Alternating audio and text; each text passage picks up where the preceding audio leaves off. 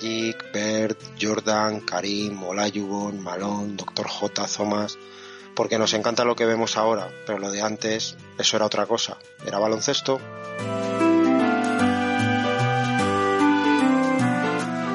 Llevamos esto, no sabemos muy bien a dónde, entre mi compañero Manuel y quien nos habla, José Manuel.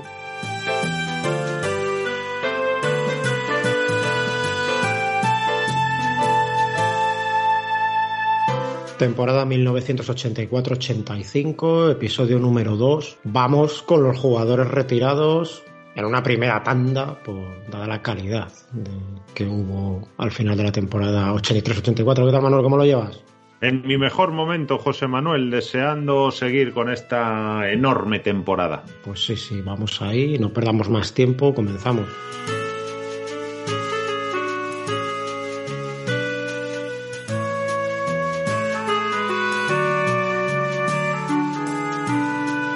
Pues comenzamos, Manuel, con los jugadores que o bien dejaban la liga definitivamente o se retiraban después de terminar la 83-84. Bueno, dejaban la liga al final de la 83-84, como tú has dicho, 47 jugadores, superestrellas como Elvin Hayes, Bob Lanier, Tiny Archibald, Paul Westphal y David Thompson. Bueno, un quinteto, la verdad que bastante golosón hablamos de cinco jugadores, de los cuales cuatro de ellos, todos menos Lanier, en algún momento de su carrera pues pudieron decir que eran el mejor de la liga en su puesto, sin ninguna duda. Lanier en la posición de pivot pues tuvo una competencia feroz, aunque destacó lo suyo. otro excelente jugador se retiraba, Downton Freddy Brown, una debilidad de este podcast. Un buen jugador como Swen Nater y otros destacados. Por ahí estaban Steve House, Foots Walker, Armond Hill, Dave Robis, Bill Willoughby, Rob Williams y españoles como Mark Landsberger, Reggie Johnson y John Pinone. De todos estos jugadores hemos hablado tanto en nuestros programas repaso de la década de los 70 como las cinco temporadas que ya llevamos analizadas de los 80 y son como nuestros hijos o como nuestros abuelos. Y Elvin Hayes, pues nada, Elvin Ernest Hayes, apodado de Big E porque parece que era un portaaviones de estos enormes, José Manuel, que había, y bueno, pues cogieron de ahí el, apodo. La verdad que este era un animal. También de Bionic Man y de Big Enigma, jugaba a la pivot y pivot, era diestro, entró en la NBA con 2,06 centímetros y 106 kilogramos, ganó músculo estando en la liga. Y este hombre nació en 1945 en Rayville, Louisiana, Estados Unidos. Fue el menor de seis hermanos, quienes crecieron en la pobreza, con sus padres trabajando en una fábrica de algodón, de algodón, ya destacó en el instituto, donde le dieron a su equipo una racha de 54 victorias consecutivas y a ganar el título estatal, aunque había sido descartado del equipo en sus dos primeros años. Esto a lo Jordan. Recordemos que Jordan en su primer año no, no le dejaron entrar. Siendo junior, ya con 1,96, fue admitido. Y sobre lo que era vivir ahí, pues dijo Hayes, estábamos totalmente segregados en Rayville, pero siempre traté de, de sacar algo positivo de ello. Vivir allí me hizo como soy, me convirtió en el jugador y la persona que soy. Mucha gente de allí me ayudó a lo largo del camino. Estábamos en una situación en la que teníamos que desarrollarnos y crecer en nuestra comunidad ayudándonos unos a otros. Pensaba, si puedo superar esto, podré superar cualquier cosa. Y decía también, el sistema de educación, bueno, teníamos que trabajar duro. Los profesores negros se preocupaban mucho de hacer trabajar duro a sus niños para subir el listón. Sabías que los niños blancos de los colegios blancos tenían lo mejor y nosotros lo peor. No teníamos las mismas instalaciones, pero eso no nos hacía dejar de trabajar duro. Tenías que convencerte de que querías tener éxito y de que tendrías que hacer lo que hubiera que hacer para conseguirlo. En Rayville, por ejemplo, en ese pueblo de donde nació el Hayes, pues los niños de raza negra no podían jugar en las canchas de baloncesto al aire libre que había en el pueblo. Ahí solo podían jugar los niños blancos y ellos pues tenían que jugar en las de su colegio. Si querían que, claro, era un colegio solo para negros, por supuesto. Y por cierto, este pueblo donde nació Hayes está solo a 24 millas de Monroe, donde nació y creció en unas condiciones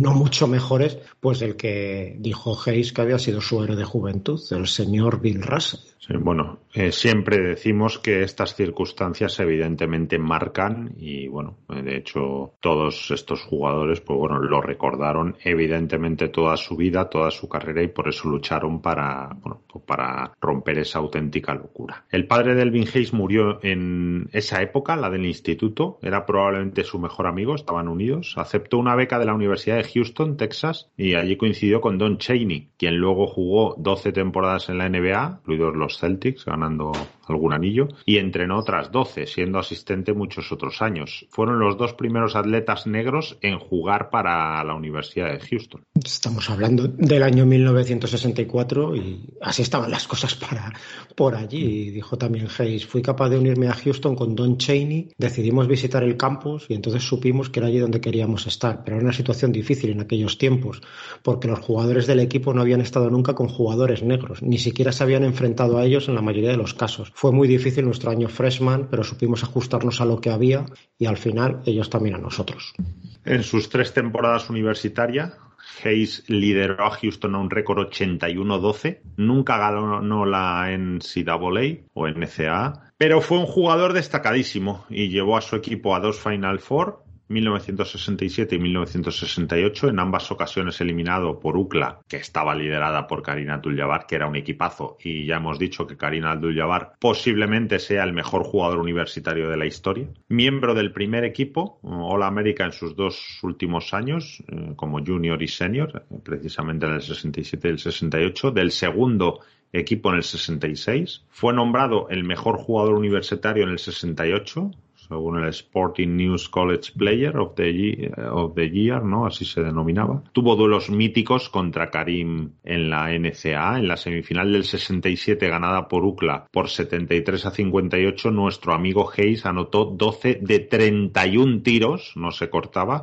para acabar con 25 puntos y 24 rebotes. Uno de dos en tiros libres. Ojo que sus compañeros estuvieron peor de cara al aro, 14 de 44. Y Karim pues se fue a casa con 6 de 11, 7 de 13 en tiros libres, un 19 más 20. Cortaron la racha de victorias consecutivas de UCLA, 47 llevaban en enero del 68 ante 55.000 espectadores. Sí, el que se denominó el partido del siglo, que pusimos un hilo en Twitter hace yo creo un par de años años así, que así se conoce a este duelo entre Houston y UCLA disputado en el Astrodome de Houston, conocido como la octava maravilla del mundo en esos momentos. Estábamos hablando de las dos mejores universidades del país, número uno y dos en el ranking, seguramente con los dos mejores jugadores universitarios también del país en esos momentos, como eran Hayes y Alcindor entonces, liderándolos.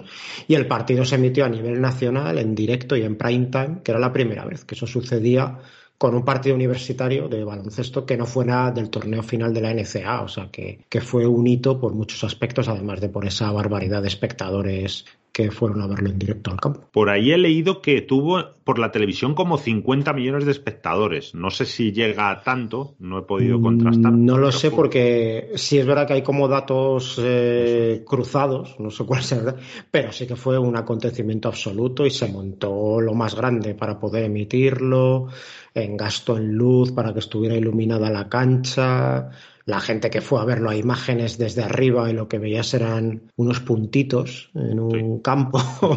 bueno, fue realmente para la época todo un prodigio también técnico de realización y, y bueno, y que funcionó, funcionó.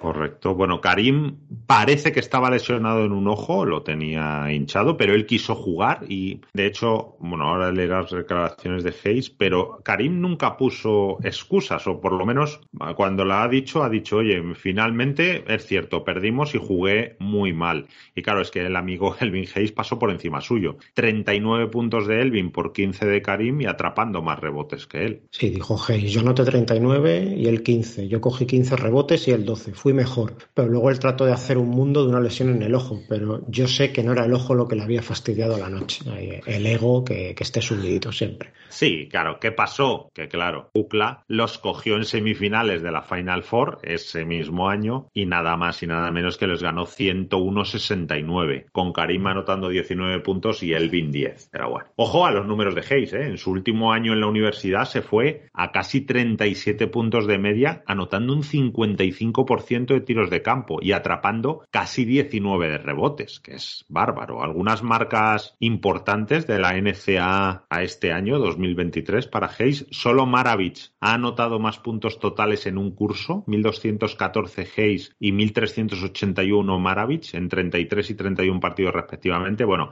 Maravich en este sentido ya lo dijimos, que se fue a una media creo que en su carrera de 44 o algo así. Una, una barbaridad o sea, durante tres temporadas temporadas, tirándose hasta la zapatilla, pero claro, metiéndote también como un cosaco. Pero para que veamos el nivelazo de Hayes. En una campaña tiene la decimotercera mejor media de anotación de la historia, las tres primeras, pues de Pistol, y bueno, que el apodo le venía al pelo. Tiene la sexta mejor marca en rebotes totales en una temporada. Bueno, para que veamos que Elvin Hayes, pues era una, una bestia. Acabado su periplo en la universidad, fue elegido con el número uno del draft de 1968 por los San Diego Rockets, que son los mismos que los Houston Rockets, que ganaron el sorteo de la moneda ante los Baltimore Bullets, que escogieron a Wes Anseld como número dos. La franquicia de los Rockets pues había nacido solo un año antes, en 1967, y venía de ganar únicamente 15 partidos con una plantilla pues repleta de jugadores del montón, bueno, como cualquier franquicia en expansión, parecía que no era el mejor sitio para empezar como profesional pues, para un jugador con ese bagaje personal que hemos comentado que tenía Hayes. En su primer curso en la NBA, Elvin fue el máximo anotador de la liga y Anselt transformó al peor equipo del este en el mejor de 36 a 57 victorias, que tú y yo es lo que más valoramos, José Manuel, que, y esto, bueno, lo veremos con los rookies esta temporada, es decir, ¿qué hace el jugador para mejorar al equipo? Y realmente Anselt, que estadísticamente no es uno de los tíos más destacados de la historia, pero, oye, conseguir esto no, no es nada fácil. No, es más, o sea, él siempre tuvo su fama de ganador, siendo un jugador que no destacó nunca numéricamente, ¿no? Era el rey de los intangibles, de los bloqueos, de los pases de salida de contraataque y todo esto que, hemos contado porque hemos repasado toda su carrera entre los 70 y estas temporadas de los 80. Pero es verdad que sí, que ese equipo no varió mucho, ese de los Bullets, y ganaron 21 partidos más, más con él. Sí, fue rookie del año y MVP de la temporada, algo que únicamente, que únicamente han conseguido Wilt y él. Correcto, correcto. Y bueno, Hayes fue el pivo titular en el All-Star Game en esa temporada rookie suya en la conferencia oeste y él dijo, recalcaba siempre a todo el que le veía, vamos, por delante de Will Chamberlain, ¿no? que quedara claro que, que, había superado a Wilt en, los, entre votación, las votaciones. Y también gracias a él, bueno, pues Hayes, eh, un equipo en expansión como eran los Rockets, pues pasaron de 15 victorias a jugar los playoffs al año siguiente, que, no estaba mal ese paso. Y, también decir que en el que era solo su décimo tercer partido como profesional, Hayes logró la que luego acabaría siendo la máxima anotación de su carrera en un partido, 54 puntos, en una victoria de los Rockets ante los Pistons el 11 de noviembre del 68. Tuvo buenos entrenadores en los Rockets, por ejemplo Jack McMahon y Alex Hannum, que no reflotó en el barco. Ojo con Alex Hannum, campeón en el 58 con los San Luis Hawks derrotando a Boston antes de su racha de ocho títulos y campeón en el 67 derrotando también a Boston cortando esa racha de ocho títulos con 76ers de Will, bueno de Will Chamberlain que en los dos de esos dos anillos tenemos especial que se los puede escuchar la, gente sí, y bueno se empezó hay una bonita relación entre Hanum y Hayes por ejemplo Elvin Hayes dijo sobre Hanum su cosa conmigo era voy a domarlo como si yo fuera un caballo cada pequeña cosa que hacía lo tenía saltando sobre mí. Me como ejemplo, gritándome todo el tiempo. Era Hayes esto y Hayes lo otro, todo el rato. Hayes, Hayes, Hayes. Hanum, sobre Hayes. Estaba mimado. Debido a su relación con el propietario, yo no tenía autoridad sobre él. Supongo que el clima en los deportes profesionales estaba cambiando y yo no estaba dispuesto a cambiar con él. Hayes era exactamente el tipo de jugador que no quería. Se creía una estrella, pero si lo ponías en una situación en la que hubiera tensión, no la iba a enfrentar con coraje. Si le ponías un desafío, siempre iba a encontrar una excusa para evadirse. Y bueno, comentar que Hanum mantuvo hasta el día de su muerte una frase épica que fue Elvin Hayes es el ser humano más despreciable que me he encontrado en el deporte y con mucha diferencia. Vamos, que, que cuando se murió Hanum, el que dio el discurso ¿no? de, de despedida fue El obituario salió ahí Hayes a darlo. Y luego Hayes sobre su etapa en los Rockets con Hanum, cuidado, ¿eh? lo que esto, lo que se ve que dice, de repente lo que había sido la única alegría en mi vida, que era ir al gimnasio, jugar al baloncesto, explotar sentirme libre, se había convertido en una agonía. Era completamente infeliz, desencantado con todo. Tomaba píldoras para el estómago, píldoras para dormir, vivía colgado del Alka-Seltzer y de otras pastillas. Siempre tenía un puñado de ellas a mano. Solía despertarme en mitad de la noche y sentir que me estaba muriendo. Veía también los periódicos, siempre culpándome de todo. Me decía, wow, ¿dónde va a acabar esto? Lo mejor que puedo hacer es suicidarme. Vivía en las colinas de la, de la joya y cuando volvía de entrenar o un partido por la noche, el pensamiento de tirarme con el coche y salir volando hacia abajo estaba siempre ahí. Cuidado que lo decimos un poco de broma, pero vamos, que bueno, es duro esto en un tío de 23 años que tenía entonces Hayes. Sí, bueno, nunca sabemos cómo ha rodeado el misticismo, pero vamos, eh, bien no lo tenía que pasar, que esto lo hemos, bueno, lo hemos recalcado siempre, ¿no? Un entrenador, más allá de apretar a un jugador, no sé, debe hacerle entender que el por qué, ¿no? Yo creo, y que el jugador de alguna manera vea ese trabajo duro como, bueno, pues eso, como una manera de mejorar y no como un castigo. Y en este caso parece que era lo contrario, ¿no? Que veía que Hanun, que posiblemente lo haría, ¿no? Para intentar mejorarle y mejorar al equipo, pues este lo veía como el enemigo. Y eso, pues es malo. Bueno, por algo no despejar. Y hombre, Hanun tampoco era tonto, ¿no? Había entrenado a Bob Petit, había entrenado a Will Chamberlain. Que con Will Chamberlain también contamos, ¿eh? Que se la vio tiesa, que una vez en el vestuario le dijo, vale, vale, pues claro, eh, le coge Will y le arranca los brazos. Pero bueno, que los tenía bien puestos. Bien, en 1971 la franquicia se, movió a Houston y el entrenador fue Tex Winter, eh, posterior ganador de nueve anillos como ayudante de Phil Jackson. Intentó establecer el triángulo como sistema de ataque, pero Elvin Hayes no quiso adoptarlo porque pensaba que dañaría sus estadísticas de ataque. A final de temporada, junio de 1972, fue enviado a los Baltimore Bullets a cambio de Jack Marin. El Playboy, tú le llamabas, ¿no? A Jack Marin. Sí, sí. un el terror de las nenas en aquella época. Bueno, un buen anotador al que le quedaba poca mecha. Tex Winter llegó a decir, es el jugador con peores fundamentos baloncestísticos que he visto en mi vida. En teoría, ese cambio a Houston y tendría que haber supuesto un alivio para Hayes, ¿no? Porque allá había estado siendo el rey del mambo en sus años universitarios, cuando nadie le criticaba, nadie le decía cómo jugar o cómo entrenar, pero la alegría duró poco, porque pasó de Hanum, su amigo para toda la vida, a Winter. Pues era un entrenador novato en ese momento en el baloncesto profesional, se había tirado 24 años en la liga universitaria, había dirigido a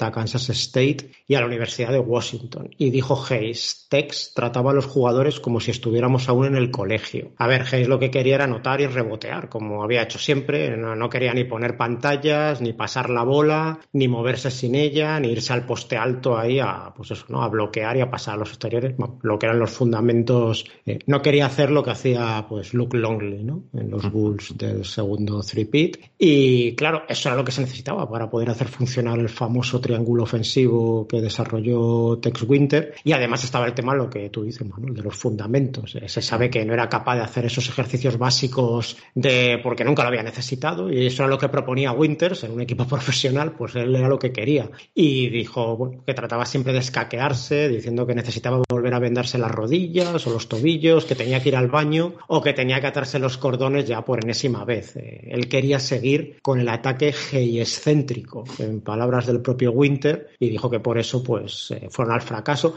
Hayes tampoco hablaba muy bien de Tex Winter porque le calificó públicamente como el anticristo.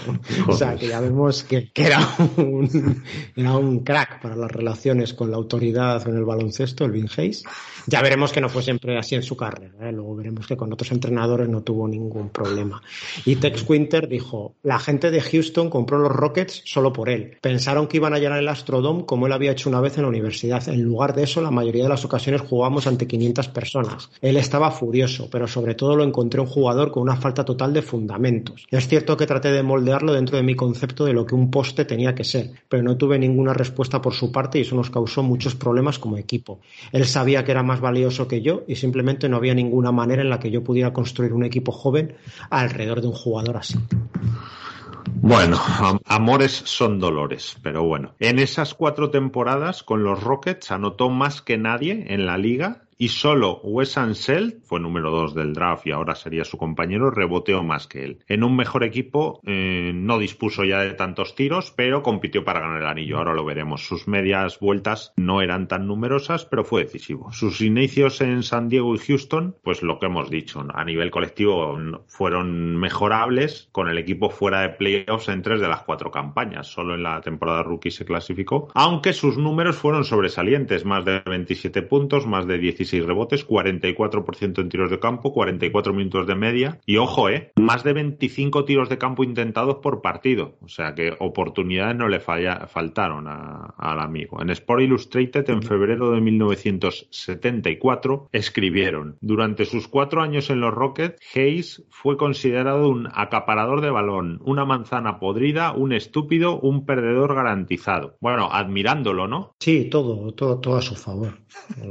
Bueno, el traspaso por Jack Marin fue un timo, ¿no? Se dijo que había otras consideraciones no reveladas, que es todo lo que tú has dicho, que estarían hasta, hasta ahí de él, pero la realidad es que los Rockets perdieron a un jugador que producía puntos y rebotes como nadie en la liga por un Jack Marin que dio un bajón tras ser All-Star en su primera campaña en Houston. Ya hemos visto lo que tú decías, Manuel, que Hayes es que acabó mal con todos los entrenadores que tuvo en los Rockets y en la franquicia pues terminaron básicamente por no querer ni verlo y lo cambiaron por cacahuetes, ¿no? Como dicen allí, por peanuts. Pero prefirieron eso pues al dolor de cabeza constante que era Hayes, porque supongo que también tener a los entrenadores allí todo el día dando la turra con es ingobernable, no se puede entrenar, hace lo que quiere, pues al final, por muy mimado que decía Hanum que estaba, pues acabaron también al tal gorro y, se ve por el traspaso que estás vendiendo eso de eh, un dólar ¿no? a peniques. Y bueno, Peter Carey de Sports Illustrated pues resumió muy bien esto, esta situación cuando se produjo el traspaso, dijo,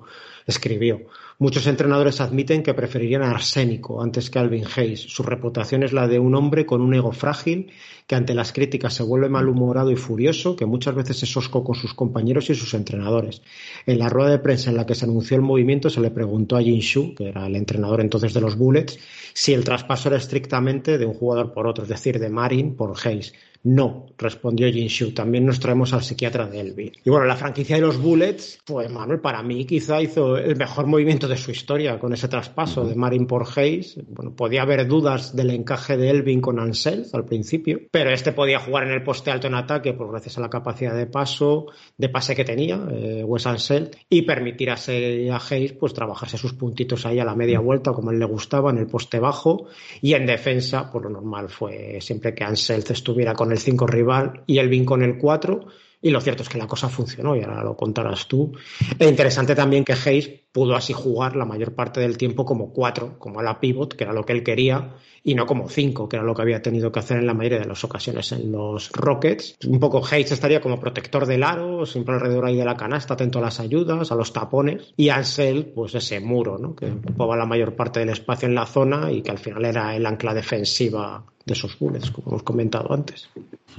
Bueno, en la 72-73, la primera temporada con los Bullets, de Elvin. A pesar de la salida de El Monroe, el equipo mejoró notablemente, pasando de 38 a 52 victorias. Los Bullets fueron eliminados por los Knicks, futuro campeón futuros campeones en los playoffs, con Hayes siendo quizá el mejor de la serie, un 26 más 11 con 51% en tiros de campo, pero la pareja formada por el Monroe y Wolf Fraser les hizo pupa, anotando 43 mm. puntos entre los dos con un 54% de acierto. Además, Wolf Fraser, que bueno, este nos vuelve loco, a mí me es una debilidad, sumó 8 rebotes y 7 asistencias de media. De esta primera temporada, pues claro, la llegada de Hayes lo que permitió a Jin Shu, al entrenador de los Bullets, fue aumentar el tempo del juego en los partidos, eh, jugar con un quinteto de tres pequeños, sabiendo que tenía ahí por dentro a Ansel y a Elvin, y a correr mucho gracias al dominio de los tableros que tenían aquí estas dos prendas, y eso se tradujo pues en ese aumento de victorias que has comentado, aunque claro, luego llegaron los playoffs y, bajó un poquito el soufflé. Y comentar que Hayes nunca tuvo problemas con Shu, que era lo que yo decía antes, que no, no fue toda su carrera a palos con los entrenadores, le dijo Shu que nadie iba a culparlo ahí en los Bullets por nada, que olvidara todo lo que había pasado en San Diego y Houston, que eso ya había acabado y que empezaba una nueva etapa para él. Y, Hayes, eh, por declaraciones, que dijo que vio en Shu a otro Guy Luis, que había sido su entrenador en la universidad y casi un segundo padre, ¿no? Esa figura paterna que, como tú has dicho, que falleció cuando estaba en el instituto y son de los dos entrenadores que mejor habló, el que tuvo en la universidad y de Jin Shu, pero al final de la 72-73 pues hubo un cambio de entrenador en los Bullets porque Manuel llegaba a nuestro también admiradísimo Casey Jones. Sí, Casey Jones tiene, ya haremos un buen repaso de él como entrenador. Bueno, estamos hablando ahora, empezaré, bueno, en esta 84-85 hablaremos mucho y los ajustes y en las siguientes. Pero bueno, en el curso 73-74 los Bullets acabaron con un récord 47-35 con Hayes 21 más 18, 42% en tiros de campo y tres tapones, disputando 45 minutos de media durante 81 partidos. En la semifinal del Este se vuelven a medir con los Knicks y en una serie durísima pierden 4-3. Elvin Hayes tiene unos números realmente tremendos. 26-16, 26 puntos, 16 rebotes con un 53% en tiros de campo. Eso lo ponía muy, poca gente en la liga. Karim Macadou, Lanier, del que hablaremos luego, y nadie más. Y con esos porcentajes de acierto, solo Karim. O sea que cuidado que estamos viendo que el amigo producía, pues eso, como poquita gente. Eso sí, en el séptimo y decisivo partido estuvo horrible. Bueno, horrible o peor, 12 puntos, 5 de 15 en tiros de campo, 2 de 2 en libres. Hombre, si no te entran en los tiros hay que buscar faltas. 13 rebotes, pero que no son muchos, porque De Busser y Janelli eh, sumaron 15 por barba y Fraser 11. Eso sí, 5 asistencias, que fue el máximo de su equipo. En 1974, Boston ganó la final a Milwaukee en un séptimo partido ganado a domicilio, una final excelente en este año. En la 74-75, los Bullets tienen el mejor récord de la liga en la segunda temporada, como has comentado antes, de Casey Jones al frente del equipo. 60 victorias y 22 derrotas, igualados con Boston como el mejor récord de la liga. Su entrenador comparó a Elvin Hayes con Bill Russell, que no es poco. Jones había sido compañero de Bill en la Universidad de San Francisco y casi 10 años en los Celtics. Eh, suponemos que parte de lo que dijo era realidad y otro para motivarlo, pero vamos, entendemos que bueno, vio algo destacado. Las medias, 23 puntos, 12 rebotes, 44% en tiros de campo y dos tapones y medio. Fue tercero en la votación por el MVP pero es que claro, McAdoo ganó el MVP porque se fue a 35 puntos, 14 rebotes con 51% en tiros de campo. Estuvo en el mejor quinteto de la liga y en el segundo quinteto defensivo. Quizás su mejor campaña de siempre y quedaban los playoffs. Precisamente el duelo de semifinal del Este fue ante los Buffalo Braves de McAdoo y, lo, y, bueno, y los Bullets de Hayes. Ganaron los segundos 4-3, aunque Bob se fue en la serie a más de 37 puntos, más de 13 rebotes con un 48% en tiros de campo. Elvin Hayes, más de 28 puntos, casi 12 rebotes, 51% en tiros de campo. McAdoo anotó 50 puntos en el cuarto partido, una serie que se jugó alternativamente en cada cancha, algo habitual en la época. En el séptimo encuentro, Hayes no estuvo acertado, 10 de 25 en tiros de campo, 40%, pero limitó a un Macadú a un 16 de 35. El héroe fue Phil Chenier, 13 de 18 en tiros de campo, 13 de 15 libres para 39 puntos. Un jugador como la copa de un pino. En la final de conferencia eliminaron a los Celtics 4-2, unos Celtics que venían de ganar el anillo en el 74, lo hemos dicho, y que repetirían al curso siguiente, o sea que poca broma con esta eliminación. La defensa fue clave, ya que dejaron a Boston en un 40% en tiros de campo, anotando Washington el 49. Hayes se fue a más de 25 puntos, más de 10 rebotes y 45% en tiros de campo. Llegaban los Bullets así a su, segunda final de la década. Habían sido derrotados 4-0 en el 71 de manera clara por los Bucks de Karim y Oscar y se enfrentaban a los Golden State Warriors de Rick Barry. Los Bullets eran favoritos. Washington, tras dominar el primer partido al descanso por 14, perdió de 6. Hayes, 29 más 16, con un 45% en tiros de campo en un encuentro en que los dos equipos no pasaron del 43% y también tres tapones. Máximo del partido en, todas las categorías, eh, puntos, rebotes, tapones, con sus canastas a la media vuelta y yendo como una bestia al ofensivo. 6 atrapó. En el segundo ganan los Warriors de un punto, 92-91, en un encuentro en que los Bullets volvieron a ir claramente arriba en la primera mitad, más 13. En la última jugada Mala suerte para los Bullets. Riordan eh, recibe un pase de Chenier a 5 metros para realizar un buen tiro.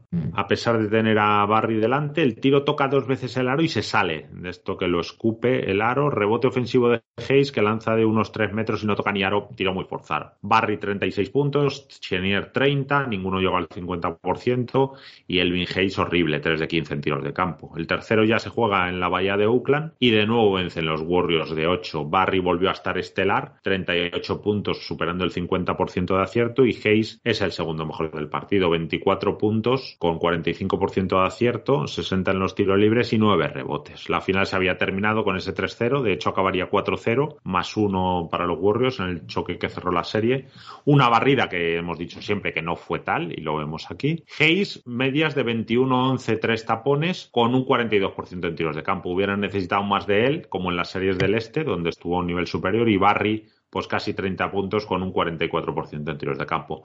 Fue el primer enfrentamiento de dos entrenadores negros, Casey Jones y Alatels, en una final no solo de baloncesto, sino de todo el deporte profesional de las grandes ligas en Estados Unidos. Y comentarios de su querido Alex Hannum tras ver la final, que escribió un artículo, dijo, Hayes desapareció, más frío que una caballa. Un comentario ahí cáustico que seguía en contacto con el Bill Hayes, contacto cercano y cálido. Y una final en la que los titulares de los Bullets ganaron a los de los Warriors por 321 a 251 en anotación, pero claro, en la aportación de los banquillos Golden State arrasó 147 a 61 y lo contamos en su momento que fue una final más ajustada de lo que parece indicar ese 4-0. Correcto, en la 75-76, que fue la última de existencia de la ABA, pues Washington acaba tercero del este, 48 victorias, 34 derrotas, por detrás de unos sorprendentes Cavaliers, entrenados por el capitán Video, Bill Fitch. Hayes seguía como un reloj, 20, 11 y casi tres tapones, con un 47% en tiros de campo, eh, que hasta el momento era el mejor de su carrera, incluido en el segundo mejor quinteto de la liga. En el primero estaban Rick Barry y McGuinness de aleros, en el segundo él y Havlich. Pues no está mal el cuarteto. Fue titular del All-Star, precisamente Cleveland los venció 4-3 en una en la en una de las semifinales del Este. Como curiosidad, los encuentros de esta eliminatoria otra vez se disputaron alternativamente, uno en Cleveland, uno en Washington y así. Los Cavaliers ganan sus partidos anotando 80, 88, 92 y 87 puntos. Y en los que pierden les anotan 100, 109, 102. Bueno, hormigón armado era chicle al lado de esto. El séptimo partido se decide por dos puntos, 87 a 85. Hay una canasta de Dick Snyder para Cleveland y Chenier falla la oportunidad de empatar. Por supuesto hubo una invasión de campo. Hayes en ese partido decisivo cumple, 21 puntos, 11 rebotes, 3 tapones, 9 de 19 en tiros de campo, pero no dio ese paso adelante, ¿no? Que, siempre pedimos a este tipo de jugadores. Chenier sí, 31 puntos, 14 de 21, pero falló ese tiro final para empatar. Elvin Hayes en la serie no supo echarse el equipo a las espaldas, a pesar de sus 20 puntos, 13 rebotes, casi 4 tapones, pero un 44% en tiros de campo, 45 del equipo y 40 del rival, y 58 en tiros libres. Ojo, que es el máximo anotador, reboteador, taponador del eliminatorio o sea que a este señor le estábamos exigiendo y cuando lo comentamos en su momento le exigimos lo máximo. Pero claro, daba un nivel muy alto. Boston Celtics serían campeones imponiéndose 4-2 a los Suns liderados, liderados por Paul Westphal. También hablaremos de él en esta tanda de programas de jugadores retirados, en una serie con un quinto partido mítico triple prórroga y en la que hubo de todo que ya contamos en su momento. Y en este verano del 76 llegaba al banquillo de los Bullets Dick Mota y se marchaba Casey Jones y dijo Mota en su presentación, parece que cada vez que este equipo pierde en los playoffs toda la culpa sea de Elvin. yo no creo que esto sea así. Bueno, pues Mota sabía que tenía que ganarse a Hayes y por cierto tampoco hubo ningún problema, al menos público demasiado importante, entre Casey Jones y Hayes en esas tres temporadas que coincidieron como entrenador y jugador de los Bullets, pues respeto mutuo y sin problemas aparentes. Casey Jones parecía un tío tranquilo, ¿no? Puede que algún jugador se cabreara porque era muy conservador, siempre lo fue, ¿no? Como jugando con el quinteto y eso, pero vamos, yo creo que no, no me lo imagino a Casey Jones quitándose la chaqueta y la corbata intentando ahogar a alguien, ¿no? Como Bobby Knight, o no. me puedo imaginar, o Don, Don, Nelson me lo imagino, pero a este no. Y bueno, bien está. La ABA desaparece, como hemos dicho, y para las 76-77 ya todos los buenos jugadores de ambas ligas estaban en la NBA. Eh, los Bullets vuelven a ser terceros del este, 48 victorias otra vez. Hayes se marcó un temporadón, primer equipo del NBA el otro alero fue David Thompson, que es más un escolta del que también hablaremos, pero bueno, ahí estaba, y relegando a McGuinness y el Dr. J al segundo quinteto. Por supuesto, fue All-Star y primera y última vez en temporada regular que llegó al 50% en tiros de campo y las medias, 24 puntos, 13 rebotes, 3 tapones. Ojo, José Manuel, que ya hemos hablado mucho que los numeritos no eran ninguna broma, ¿eh? No, no, no. Producción hubo siempre con este jugador. Y bueno, en esta 76-77 que le hemos dicho, eh, también lo hemos contado, fue cuando se disputó el realmente el que fue el primer concurso de mates de la historia de la liga, de la NBA, que fue, pues se desarrolló a lo largo de toda la temporada regular, eh, enfrentamientos ahí entre los jugadores, un poco cutre, pero bueno, era la época y es el primer concurso. Y el ganador fue Darnell Hillman, eh, con su afro espectacular, jugador de los Indiana Pacers. Contamos ahí todos los entresijos de este concurso en el, cuando hicimos el repaso esta temporada 76-77 de cómo jugó con una camiseta, creo que era de un garaje de, jugaba el softball o algo así, ya, no, ya ni me acuerdo. Pero bueno, la ronda final se jugó, la retransmitieron en el descanso del quinto encuentro de la final de la NBA y ahí con su pelazo, pues Hillman, el, verdadero primer ganador de un concurso de mates de la NBA. Ah, en playoffs se enfrentan en primera ronda a Cleveland y los ganan por 2 a 1 con Hayes en medias de 22 puntos, 16 rebotes, 3 tapones con un 43% en tiros de campo. Bueno, como decimos, otro día en la oficina para él. Pero en la semifinal, ante los Rockets, Moses Malone con 22 añitos les hace pupa. Y es que, por ejemplo, en el segundo encuentro les hace 31 puntos, 26 rebotes con un 50 por, 54% de acierto, con cero asistencias, algo que sería marca de la casa. José Manuel, es que le pilla 26 rebotes a esta parejita. O sea, lo de Moses era alucinante. Y bueno, eh, a Moses le habían bailado esta temporada porque pasó, perdón, sí, le habían bailado porque pasó de Portland a Buffalo y a Houston. Es cierto que tenía un buen contrato de la ABA, pero vamos, que soltar a este tío es un pecado.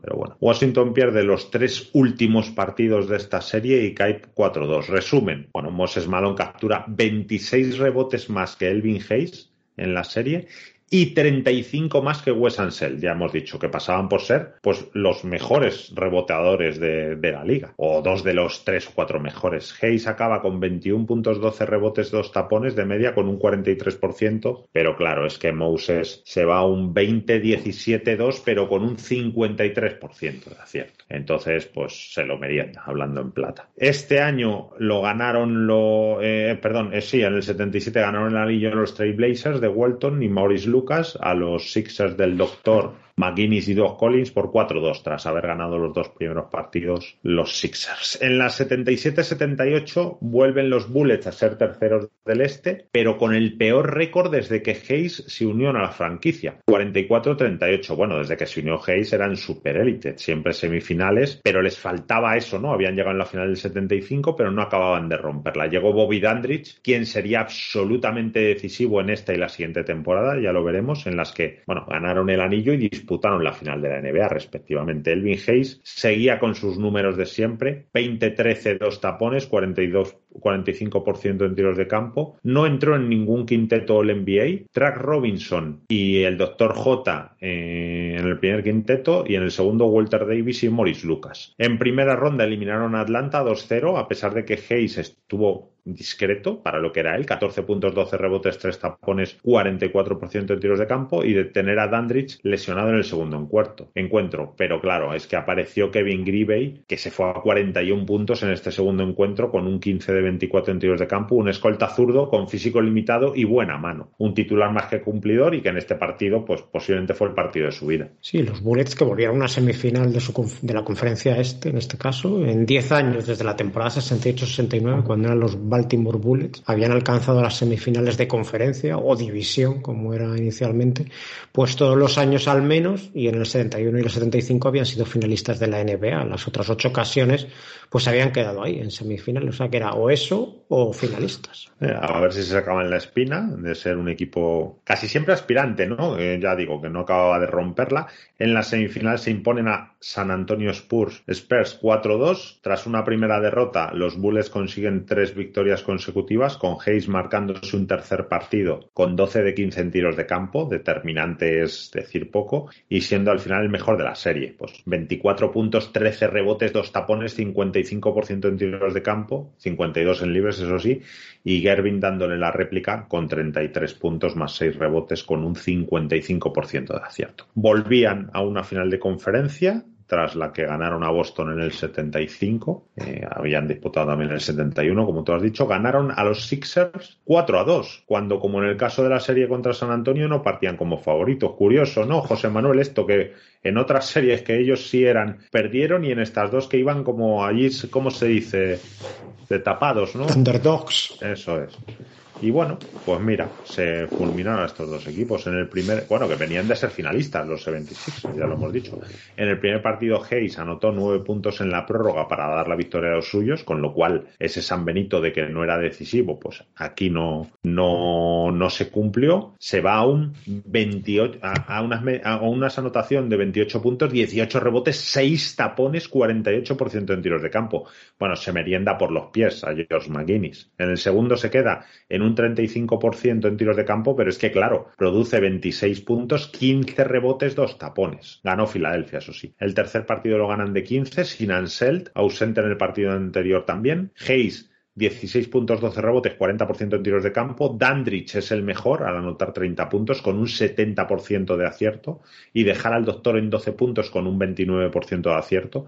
Dandrich es un jugador que a ti a mí nos encanta. Por fin entró creo en 2021 o 2022 en el Hall of Fame y es un jugadorazo como la Copa de un Pino. Pero bueno. Y en el cuarto Elvin Hayes casi sentencia la serie. Más 16, ganan 3-1 en un partido memorable. Hizo 35 puntos, atrapó 19 rebotes y puso 3 tapones, anotando el 60 63%, de sus tiros. Sin Wes Ansel de nuevo. En el quinto estuvo de vacaciones Elvin Hayes, 4 de 13 en tiros de campo, pero en el sexto los Bullets se llevaron la serie con una falta en ataque en una de las últimas jugadas provocada por Hayes a Wolby Free que se equivocó. Hayes en este encuentro se fue a 21 puntos, 14 rebotes, 5 tapones, 42% en tiros de campo, ya con Ansel los dos últimos partidos, eh, uno perdido y otro ganado. Dandridge, 28 puntos de media, 50% en tiros de campo. En este, en este séptimo en este sexto partido, perdón, en la serie el mejor fue Elvin Hayes. Medias de 23, 16, 3 tapones, 45% en tiros de campo. Máximo anotador, máximo reboteador y en tapones solo uno menos en total que Caldwell Jones quien había liderado, o sea, había liderado el Vin Hayes a su equipo a otra final de la NBA. Los Sonics eran el, rival, por ahí estaban Dennis Johnson, Gus Williams, Jack Sigma, también Downtown Freddy Brown, del que hablaremos en estos programas porque se retiraba la temporada regular 50-10 y fueron eliminados en la primera ronda precisamente por Seattle. Con Walton sano, los Blazers hubieran ganado el anillo. Bueno, pues es probable, pero todo cuenta en esta vida, ¿no? Lesiones o no. La realidad es que los Bullets se habían sobrepuesto de la baja de Phil Chenier, para mí un jugador inmenso, que tuvo muy mala suerte con esto de las lesiones. Dandridge ayudó a que no se notase. A Hayes le tocó pegarse con Jack Sigma, quien al tener de compañero ese curso a Marvin Webster tenía que jugar de ala pivot. Los Sonics ganan el primer encuentro de cuatro, tras ir 19 arribas, con Paul Silas secando a Hayes en el último periodo. Este acaba con un 21.9 rebotes, 50% de acierto en tiros de campo, y pidiendo que estuviera más en, el campo Kapchak que Wes Anselt para evitar sobremarcajes sobre él. Bueno, siempre generoso. Dandridge 3 de 12 en tiros de campo y Downtown 30 puntos, 43% en tiros de campo. Después de este partido, Hayes criticó públicamente a Ansel, ahí como dices, por su falta de juego ofensivo, ¿no? Más que nada. Y bueno, aunque Hayes dijo que estaban fuera de contexto sus palabras, eh, las declaraciones que hizo, pues la verdad es que luego se supo que molestó mucho a Ansel, ¿no? Que la crítica fuera pública. Tampoco es que nunca hubieran sido amigos, pues básicamente porque Elvin Hayes no tenía amigos, pero esto enfrió mucho más la relación entre ambos y dijo Wes Ansel Siempre escucho a Elvin decir, están culpando a Elvin, y yo nunca he oído a nadie culpar a Elvin, ni a entrenadores ni a jugadores, solo a los periodistas, y eso le pasa a todo el mundo cuando se pierde. Es solo que a Elvin le encanta llamar la atención y que todo se centre sobre él. Yo cuando tengo que decir algo lo digo a la cara, no a través de la prensa, pero no habito dentro de Elvin. No sé lo que está pensando y sinceramente no me importa. La persona que conozco es al jugador de baloncesto y ahora mismo es uno de los mejores de la liga. Lo que ha hecho lo verifica. Hemos tenido nuestros roces fuera de la cancha, pero cuando juega es un profesional y eso es todo lo que a mí me importa. Bueno, vamos, amigos para siempre también, Ansel y, y Elvin Hayes. Bueno, aquí Wes Ansel yo creo que, bueno, dejando claro que, bueno, que como persona no le interesaba, pero oye, respetándolo, ¿no? Como, como yo creo más inteligente que el otro, pero bueno. Segundo encuentro de la final, pues se lo llevó Washington de 8, con Hayes sumando 25.9 rebotes, 4 tapones, 55% de acierto y Dandridge 34 puntos, 64 puntos de acierto. Ojo, que el formato fue raro por un lío de campos. La ventaja era para eh, Seattle, pero se jugó uno en Seattle, dos en Washington, dos en Seattle, uno en Washington, uno en Seattle. El tercero lo pierde Washington a pesar de que Hayes se marca un 29-20 con 50% de acierto. Eso sí, en el último cuarto se combina con Dandridge para un 2 de 8 en tiros de campo. Ansel acaba con 2 de 12 en tiros de campo. O sea, perdón, Ansel estaba en un 2 de 12 en los dos últimos encuentros. En el cuarto, y pese a llegar a ir 15 abajo, 85-70, los Bullets de los Washington Bullets remontan y se imponen de 4, con Hayes pegándose con Silas en ese partido y en toda la serie, y con problemas de faltas, pero terminando con 20 puntos, 13 rebotes, 2 tapones, 3 robos, 44% en tiros de campo, sumando, pero sin ser, como decimos siempre, quizá queríamos más anotación, pero bueno, es que hacía de todo el tío. Eso sí, en cuatro partidos estaba en, medias de 24 puntos, 13 rebotes, 50% en tiros de campo, el mejor. En el quinto, más cuatro para los Sonics, que se ponían 3-2. Hayes hace un 17-9, pero solo cinco puntos en la segunda mitad. Mal. El sexto es un paseo militar de Bullets, más 35, con Hayes siendo el mejor. 21 puntos, 15 rebotes, 5 tapones, mal porcentaje, 39%. El séptimo es ganado por Washington de 6. Ojo, con Elvin Hayes eliminado a falta de 8 minutos para el final del partido y únicamente ayudando con 12 puntos, 8 rebotes en 30 minutos. Es un partido que estuvo marcado por el 0 de 14 en tiros de campo de Dennis Johnson y el partidazo de Marvin Wester, 27 puntos, 19 rebotes, 4 tapones, 67% de acierto. El MVP de la final fue a parar de manera injusta, bajo nuestro punto de vista, Anselt. Elvin Hayes y Dandridge lo merecieron. De hecho, Hayes se va de medias 21 puntos 12 rebotes, 2 tapones, 48% de acierto, siendo el máximo anotador de la final, en la que su equipo estuvo en un 44% de acierto y el rival en un 42%. Aunque en los primeros seis encuentros de esa final solo llevaba, 130, llevaba 133 puntos anotados en total,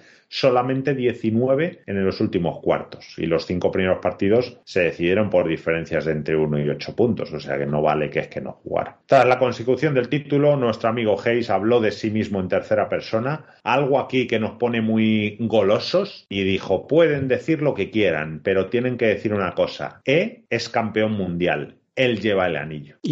Por supuesto, en cualquier caso hubo críticas a Hayes, como fue eliminado en dos de los partidos, incluido el séptimo y definitivo, como has contado, y como había contribuido tan poco en los últimos cuartos, pues algunos periodistas y seguidores de los Bullets expresaron que su equipo había ganado a pesar de Hayes y no gracias a él. Hayes respondió con chulería. Dijo, sé que he sustituido a Wilt como el hombre a que todo el mundo ama odiar. No demasiada gente se dio cuenta de que fue objeto de dobles marcajes todo el partido, ni de que toda la estrategia de Seattle estaba montada alrededor de parar a E en ese partido y que fui agarrado y golpeado continuamente por Paul Silas y Jack Sigma toda la noche. Realmente no ha habido un forward que haya tenido unos playoffs como los que E ha tenido este año. Y sobre el MVP de Ansel dijo, West ni siquiera jugó en tres de los partidos ante Filadelfia. Quita los puntos de E de la ecuación y ¿dónde estaríamos? Pues nada, en chimpún. Aquí ya, él siempre mirando por el equipo. Y dijo también, finalmente ganar el anillo completa la fotografía, porque nadie va a poder decir nunca más que E no es un campeón pero una cosa que me han quitado es el MVP y no creo que nunca llegue a lograrlo porque creo que más que nada en el mundo la gente quiere verme caer. Quito ahí el centro del universo y el mítico Alex Hanum pues dijo después de esta final también escribió, dijo los Bullets ganaron a pesar de él, no gracias a él. Para mí esto de que hablen en tercera persona, José Manuel, digo que me pone es que es que me, me, pone como una moto, macho, qué, qué, qué maravilla. ¿Tú te imaginas? Está... Tenemos que hacerlo un día, un programa hablando entre, entre nosotros, de nosotros mismos en tercera persona. Pero bueno, este jugador enorme, Elvin Hayes. Bueno, en la realidad hay que reconocer que hasta llegar a este anillo, oye, Elvin Hayes les había dado un empujón y es que eran competitivos un año tras otro y lo hizo muy bien. La verdad que hay que reconocerlo, pero bueno, el amigo se quería y hay que quererse, José Manuel. Es un buen camino para llegar a la felicidad, pero bueno.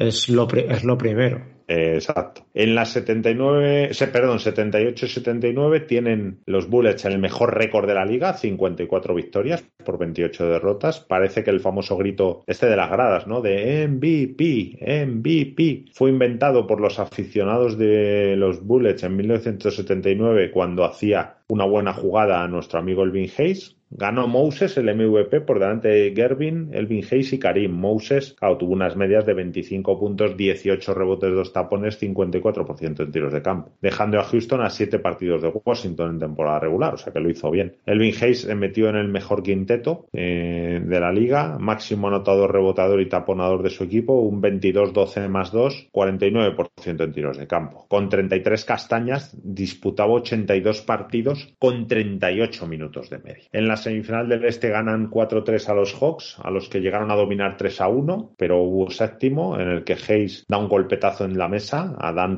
lo destroza y se va a un 39 puntos, 15 rebotes, 5 tapones, 3 tapones, perdón, 50% en tiros de campo. Secundado por Bobby Dandridge, que se va a un 29 más 10 más 8 asistencias, con un 67% de acierto. Vaya parejita. Elvin Hayes se marca otra vez otra de esas series en las que domina los tableros y anota 25 más 13 más con un 45% de tiros de campo, a la final de conferencia en la que les esperaban los Spurs de San Antonio, que sí que estaban en el este, ya lo vimos el año anterior. Se ponen 3-1 los Spurs, pero remontan los Bullets y se meten en la final de la NBA por segundo año consecutivo. En el primer partido ganado por San Antonio, el autoproclamado Dr. K, Larry Kinnon, le gana la partida al Vin Hayes, 24-21 el primero y 22-20 el segundo, ambos con un acierto del 42%. Hombre, se supone que Hayes era el jugador franquicia y Kinnon no lo era, ahí mal. Ganan de 20 los Bullets el segundo, con Hayes discreto, 15 más 10, con un mal porcentaje, pero Ansel portentoso,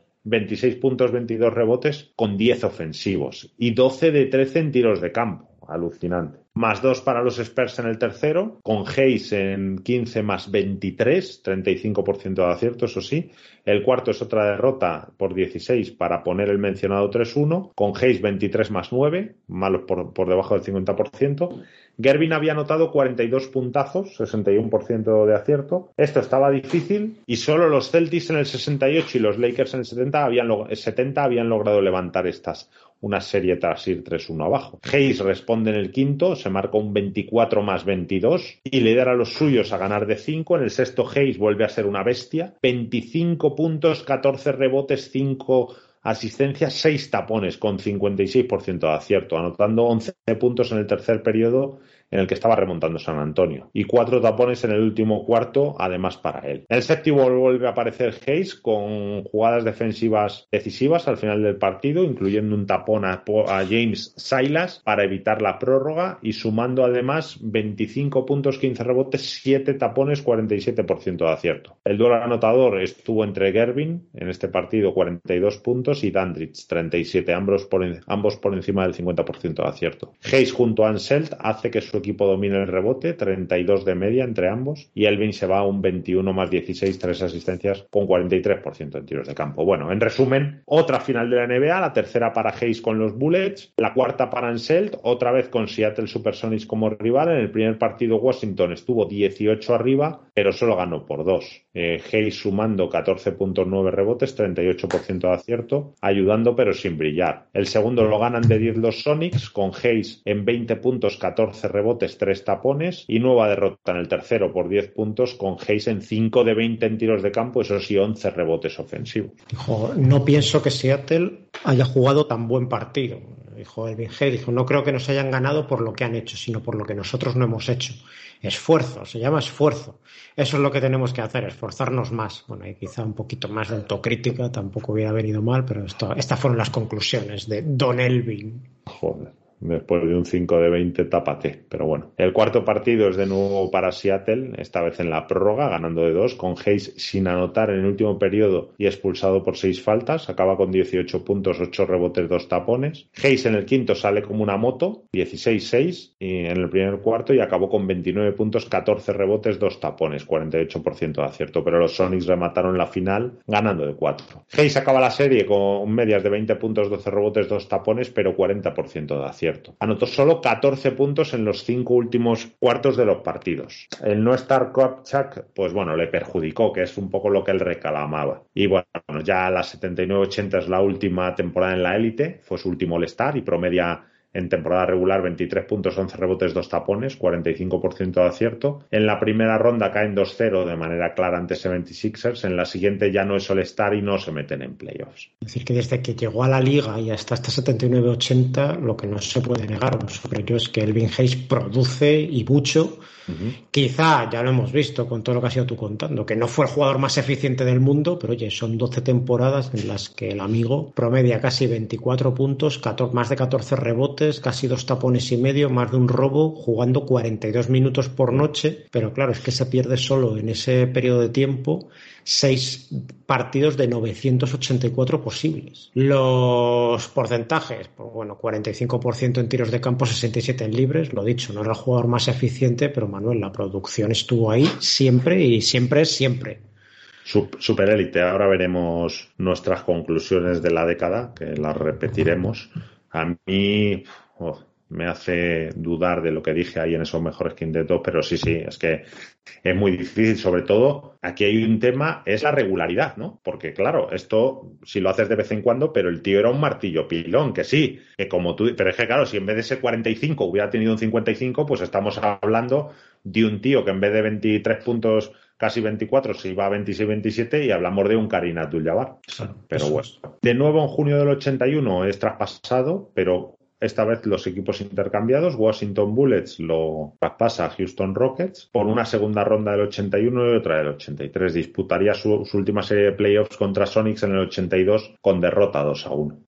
En esa 81-82 fue titular Hayes los 82 partidos que disputó con los Rockets, tenía ya 36 años y lo hizo jugando 37 minutos de media. Solo Wilt hasta ese momento había jugado más minutos que Hayes con esa edad, lo que habla pues eso de que este tío se dosificaría más, menos, entregaría más, menos, pero que era una roca y, un martillo. Seguía siéndolo con 36 años. Yo este tío, yo nunca, eso yo creo que, y, fíjate, nadie, mm, o sea, todas las acusaciones de un Winter y otro era de mamársela, ¿no? O sea, de chuparlas, chupársela y de no tener fundamentos, pero nunca nadie le acusó, José Manuel, de esto de, de, no darlo todo, ¿no? Y de hecho tú le ves en el campo, este era de pegarse, saltar, ¿no? Y lo que tú dices, con, joder, con muchos años ya. Sí, ya dijimos ¿no? en su momento que Bill Simmons en su libro le acusa, que dice que el tiro a la media vuelta es lo más cobarde que hay en el baloncesto y que Hayes pues era eso para no pegarse debajo del aro, que con su envergadura y su físico pues debería haber ido ahí a hacer 25 mates por partido, ¿no? Un poco a los Shaq y le acusa de eso pero luego el tío no, o sea, esconderse no se escondía, yo creo. O sea, te podía hacer 5 de 25, pero no, en muy pocos partidos de estos que has dicho importantes ha sido un 5 de 10. El tío lanzaba, tenía mejores días, los tenía peores, pero no se escondía, ponía sus tapones, que no quiere decir que defendiera o sea, eso no indica nunca que un jugador defienda porque sí, porque haga muchos tapones o menos, pero son dos tapones y medio por partido durante 11 años. O sea, que intimidaba, no sé. Yo creo que era un jugador de estos que tuvo peor fama de la que igual merecía por el tema del carácter, ¿no? Y eso. Sí. Hay veces que caes de pie, otras veces de lado y otras caes de culo y él pues no no ayudó. Sí, bueno, yo lo que creo, exacto, es que, joder, tú ves, y tú ves los partidos, ¿eh? que tú no coges esa media que has dicho de 14 rebotes pidiendo permiso, ¿eh? que este se tuvo que pegar y ahí en los 70 no había caricia, precisamente. Pero bueno. Curiosamente jugó en cinco ciudades, cambiando solo una vez de franquicia, ¿no? Porque ya hemos dicho que volvió a Rockets. Jugó en San Diego, jugó en Houston, jugó en Baltimore, jugó en Landover y en Washington. Solo una vez en su carrera estuvo, ya lo hemos dicho, en el 50% de acierto, acabó con un 45% en temporada regular global y en playoffs un 46%. Sus logros durante, durante su carrera y tras ella, 16 temporadas en la NBA, pues impresionantes. Campeón en el 78, subcampeón en el 75 y el 79, todas con los Bullets. El mejor jugador de ese equipo junto con Anseld, quien fue, ya lo hemos dicho, un extraño elemento en la NBA, aparte era un tío bajo, relativamente para ser pivot, no saltaba, tenía una rodilla destrozada, pero claro, ahí estaba siendo titular y poniendo a su equipo siempre arriba. Eh, si eh, playoffs del 75 para las medias para eh, Hayes, 26 puntos, 11 rebotes, 44 minutos de media en 17 partidos, con un 47% de acierto. Ya hemos dicho que quizá esa fue su mejor temporada, aunque en la final no estuvo especialmente acertado. Y entre los playoffs del 78 y del 79 combinados se fue a 22 puntos, 14 rebotes, 46% de acierto en 40 partidos, con 41 minutos de media. Pues bueno, decisivo para llegar a esas finales. Miembro del Salón de la Fama desde el año 90, más que merecido, quizá un poco tarde. Creo que a los cuatro años los pueden elegir, ¿no? Sí, ahora por lo menos sí. No sé si siempre ha sido así o ahora mismo. Vamos, si este tío no está, pues ya me contarás, con lo cual merecidísimo. All NBA seis veces, tres veces en el mejor equipo, 75, 77, 79 y tres en el segundo, 73, 74, 76. No había tercer equipo. Dos veces en el primer equipo tras unirse la NBA y la ABA, con lo cual a este no le afectó. Llegaron los jugadores que llegaron, pero él pues estuvo ahí arriba. También el estar en un mejor equipo siempre favorece. 12 veces consecutivas All Star, las 12 primeras de su carrera, máximo anotador una vez, ya lo hemos dicho, su temporada rookie en el 69 y máximo reboteador de la liga, dos. Elegido entre los 50 y los 75 mejores, indiscutible para mí. O sea, no sé lo que dices tú, José Manuel, pero para mí, vamos, que no estuviera este tío sería para, para ahorcar a alguien. Sí, desde luego. Este, nunca fue MVP, pero estuvo entre los 10 primeros seis veces y dos veces fue tercero. Los Bullets retiraron su número 11, como no podía ser de otra manera, evidentemente. Un dato que demuestra lo que era este jugador en lo físico, como tú has dicho antes, lo de perderse partidos, es que en 16 temporadas se perdió 9, excepto en un curso que disputó 80 siempre entre 81 y 82 partidos. Y no es que jugara poco, como hemos dicho, top 10 de sus 12 primeras temporadas en minutos en la liga, eh, con lo cual, bueno, eh, siempre estuvo ahí entre lo más alto. Y como curiosidad hablamos del único jugador en la historia en disputar 50.000 minutos en la NBA. Hay otros que han jugado más que él. Eh, cuando grabamos este programa en 2023 hay seis en concreto con más minutos disputados que Elvin Hayes, Karim, Carmalón, LeBron, Dirk Nowitzki, Kevin Garnett y Jason Kidd pero no haya estado sobre una cancha de la NBA exactamente 50.000 minutos. Bueno, es algo muy del Elvin Hayes. Sí, bueno, él quería, quería eso. Buen anotador, bueno, lo hemos visto. Esos tiros a la media vuelta, que a veces desesperaban, pero con los que metió de todos los colores. El problema de ese tiro es lo que tú has hablado, ¿no? Que es o la metes o no hay nada más. Es casi imposible sacar faltas. Jordan y Olajuwon fueron maestros, pero tenían más armas y variedad. Cuando calienta el sol y los tiros no entran, pues lo que hemos dicho, hay que ir a la batalla, sacar faltas, emplear otros recursos. Reboteador y taponador, pues sobresaliente en ambas facetas. Era un finalizador, pero tras recibir no generaba pases ni votaba para jugar el uno para uno. Sí podía moverse bien al poste. De hecho, a veces iba por línea a fondo y era un animal. Podía hundirla con las orejas. Vamos, tenía fama bien ganada de esconderse también en los momentos decisivos. Este último quizás su mayor hándicap de cada situado más cerca del Olimpo, además del acierto, ¿no? Pero vamos, que a este tío no le faltó tanto. No sé qué opinas tú, José Manuel, pero a este señor no le faltó tanto para estar en un top 10 de la historia. ¿eh? O sea, este tío acertando más tiros, se me hace difícil no tenerlo más arriba. ¿eh? Pues sí, es posible, es posible. Claro, imagínate que se lleva, sobre todo ganando algún anillo más. Pero bueno, la realidad es que sigue siendo un jugadorazo. Físicamente, ya digo, una bestia muy fuerte y rápido, una especie de Carmalón, menos cachas, pero yo creo que igual de animal, y este era más ágil, ¿no? Carmalón, eh, no siendo lento precisamente, pero era más monstruote. Eh, un jugador muy moderno, que hoy de 5 jugaría, vamos, le pones ahí, eh, tiro no tenía mucho, pero vamos, con la movilidad que tenía, yo creo que podría podría hacerlo muy bien en este tipo de baloncesto. Al retirarse, lo que tú has dicho, los 50.000 minutos, solo Wilt, Russell y Oscar Robertson tenían más que él en ese momento. No, bueno, nadie había jugado más minutos totales, pero de media sí que le superaban Wilt, Russell y Oscar. De media, cierto, en, perdón. Media, En media por partido. Correcto, tienes toda la razón del mundo. Y bueno, eh, solo Wilt había anotado más puntos que él, ¿no? O algún otro. Karim también en esa 83-84 llevaba algún punto más que él. Y luego solo Wilt y Russell habían capturado. habían capturado más rebotes que él también al retirarse. Pues es que estaba en ese nivel, ¿eh? que estamos hablando de Will, Russell y Karim, era con los que se codeaba en, estas listas. Sí, sí, sí. Y también Hayes se retiró siendo el tercer máximo taponador histórico, aunque bueno, ya sabemos que esa estadística no se empezó a contabilizar hasta el curso 73-74 de manera oficial por la NBA, pero bueno, también durante ese tiempo, pues estaba en el top 3, pues bueno, una en lo que decimos, en cuanto a producción, una máquina durante toda su carrera.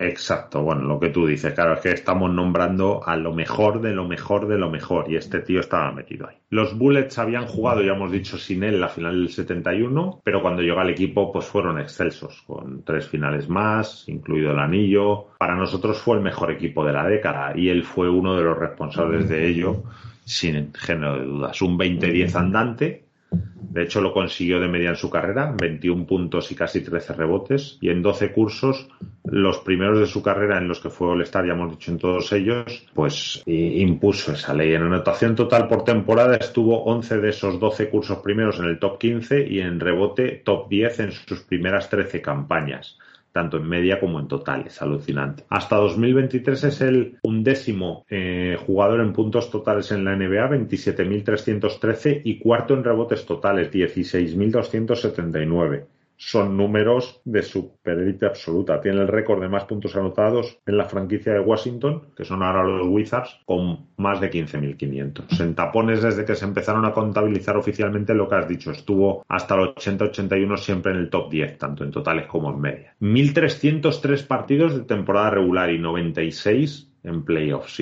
Anotadores de los 70, Karim el primero, más de 22.000, Hayes el segundo, casi 19.000, Hondo casi 16.000, Maravich más de 15.000 y Goodrich casi 15.000. Algunos ya hemos visto que hablaron pestes de él. También Bob Ryan le calificó como quizá la peor persona del mundo, o sea que era coincidía con Hanun.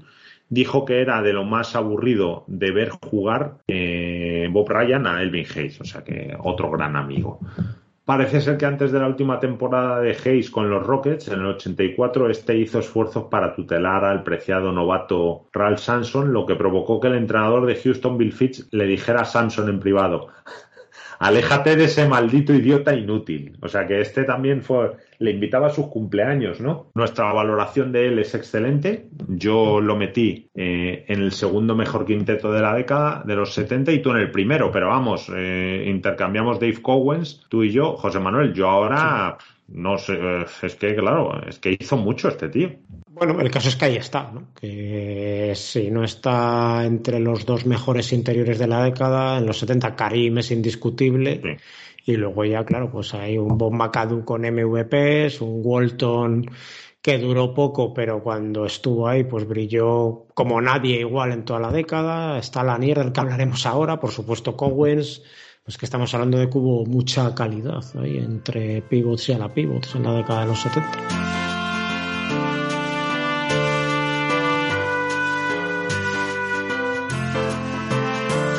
Y vamos con Bob Lanier, Manuel. Robert Jerry Lanier Jr., apodos Dover, Moses y Bob Adobe. curiosos.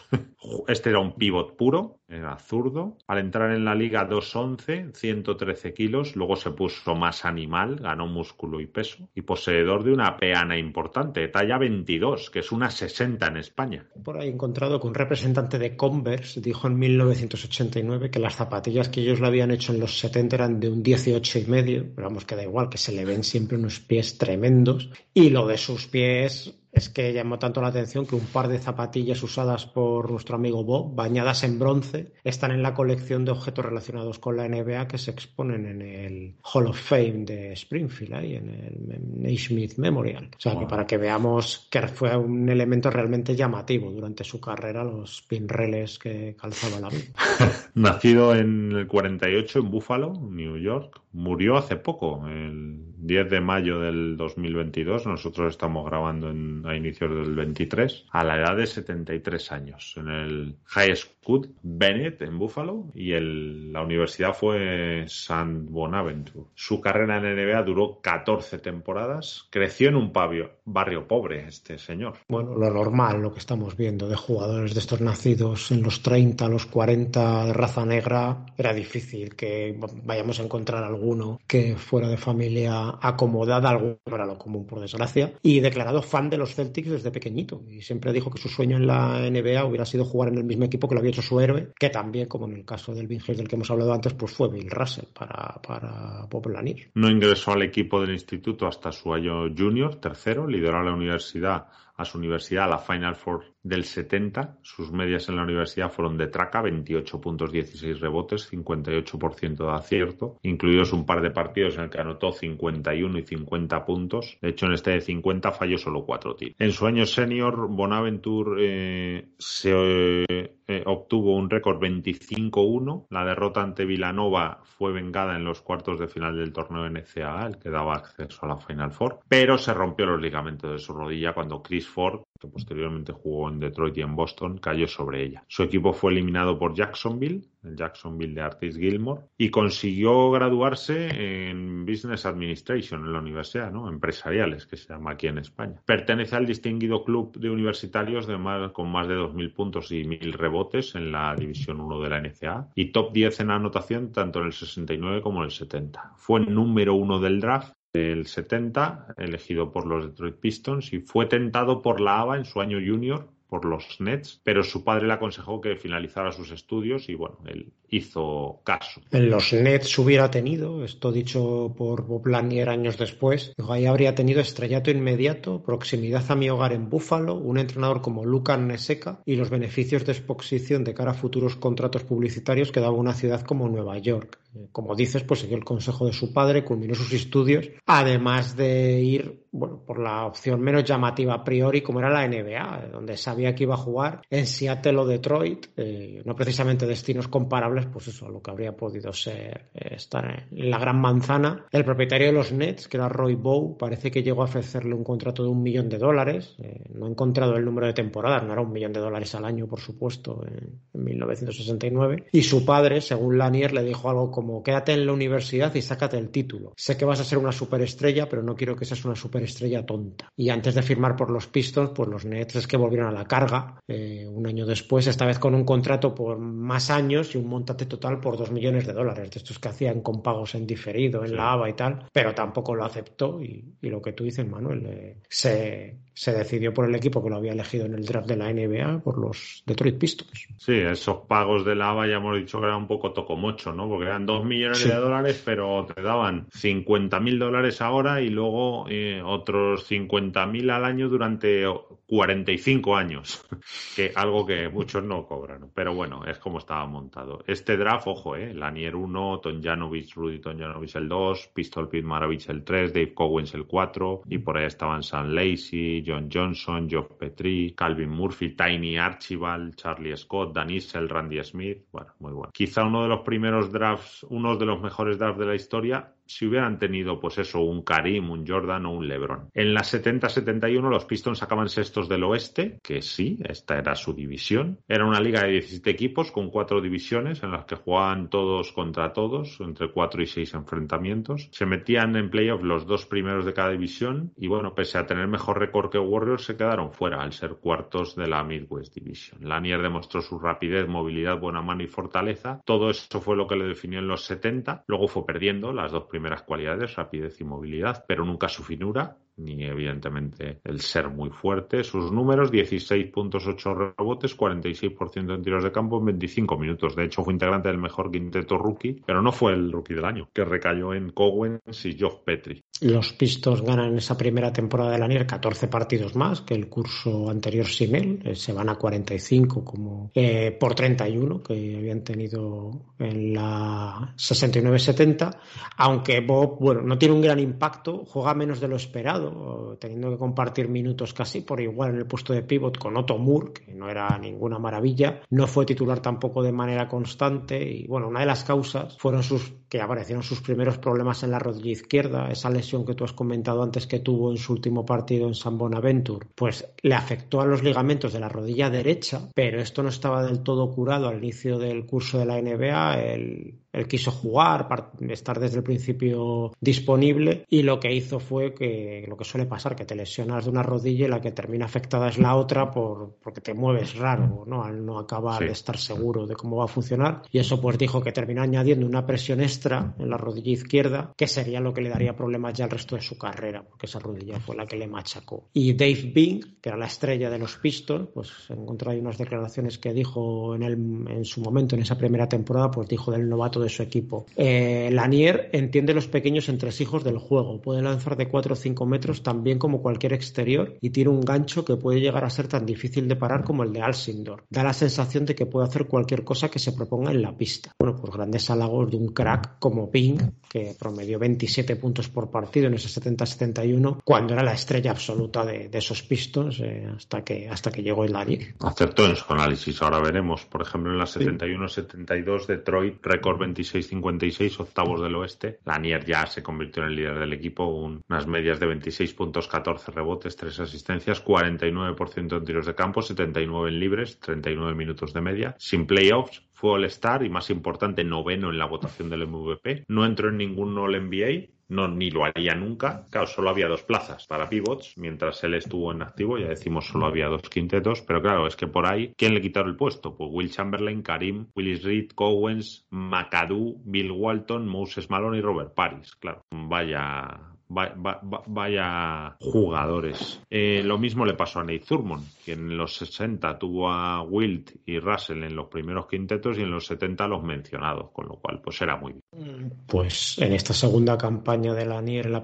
como profesional, 21 victorias menos para los pistos. Así de golpe, Lanier, como tú dices, pues coge los galones, pero el equipo va a pique. Tres entrenadores distintos en esta temporada. Juego lamentable, pues claro, eso no ayuda, ¿no? A que Bob vaya ganando prestigio en la liga a pesar de esos numerazos que has comentado, que oye, era su segunda temporada y estaba lo que tú has dicho, en un 26-14 y bueno, este curso se celebró un torneo uno contra uno entre 32 jugadores de la liga y al final el que ganó pues fue Bob Lanier, en una final que jugó ante Joe White, también lo comentamos, pues le sacaba 30 centímetros de altura, se dedicó a culear y a meter ganchitos y le ganó y 15 mil dólares, se llevó ahí el amigo que se los pagaron en billetes de un dólar eh, durante el descanso del quinto partido de las finales de la NBA del 72, pues bueno, estas cosas que se inventaba la NBA y que no, no, debieron triunfar porque por suerte no, no, se han vuelto a repetir. Sí, los unos para unos mola jugarlos, pero hay veces que son bastante feotes. En la 72-73 los Pistons tuvieron la oportunidad de escoger a Paul Westphal con el número 10, insisto, del que hablaremos en el siguiente programa, pero se decidieron por Bob Nash, quien disputó 219 partidos en cuatro cursos con 12 minutos de media. Bueno, lo que es no elegir bien, de poder escoger a un jugadorazo como la Copa de un Pino a desperdiciar. Quintos y primer equipo del oeste sin playoffs fueron los, estos Detroit Pistons, récord de 40-42, quinta temporada consecutiva sin eliminatorias. Lanier, 24 puntos, 15 rebotes, 3 asistencias, 49% en tiros de campo. Fue otra vez al All-Star junto a Dave Bing, que era el otro puntal del equipo. Ray Scott, que era el entrenador que acaba la temporada en Detroit,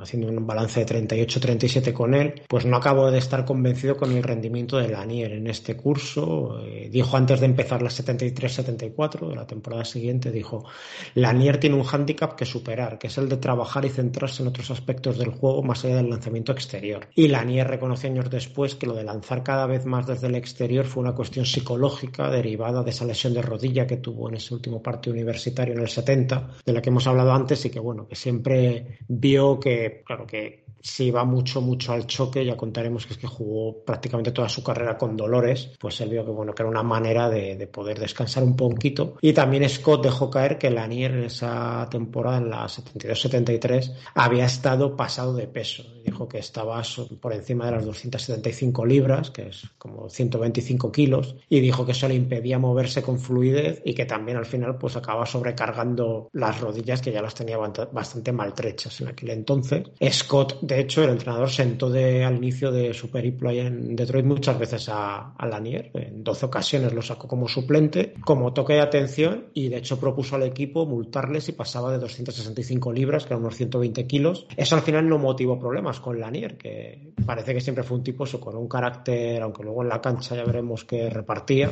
pero que fuera un tío tranquilo y sobre todo que tenía un concepto de que había que respetar la autoridad, estuviera uno de acuerdo y bueno, pues él luego hacía un poco lo que creía, pero de primeras no, no parece que supusiera ningún problema entre el entrenador y, y la estrella del equipo. Bueno, bien, ¿no? Pues, al final, oye, cada uno tiene su papel, el entrenador pues, puede decir lo que quiere, como tú dices, el otro pues intentar mejorar si quiere. Bueno, por fin entraban en las eliminatorias en la 73-74, terceros del oeste, los Pistons con un récord 52-30. No hubo cambios en la plantilla, simplemente lo hicieron mejor. De nuevo sus dos estrellas fueron al All-Star Game. Bob además fue el MVP de ese partido, anotando 12 de los últimos 24 puntos de, en el cuarto periodo para el oeste, que ganaron ese equipo 134-123. Lanier acaba la temporada regular con 23 puntos, 13 rebotes, 4 tres tapones, acertando el 50% de sus tiros. Es, es, top 10 en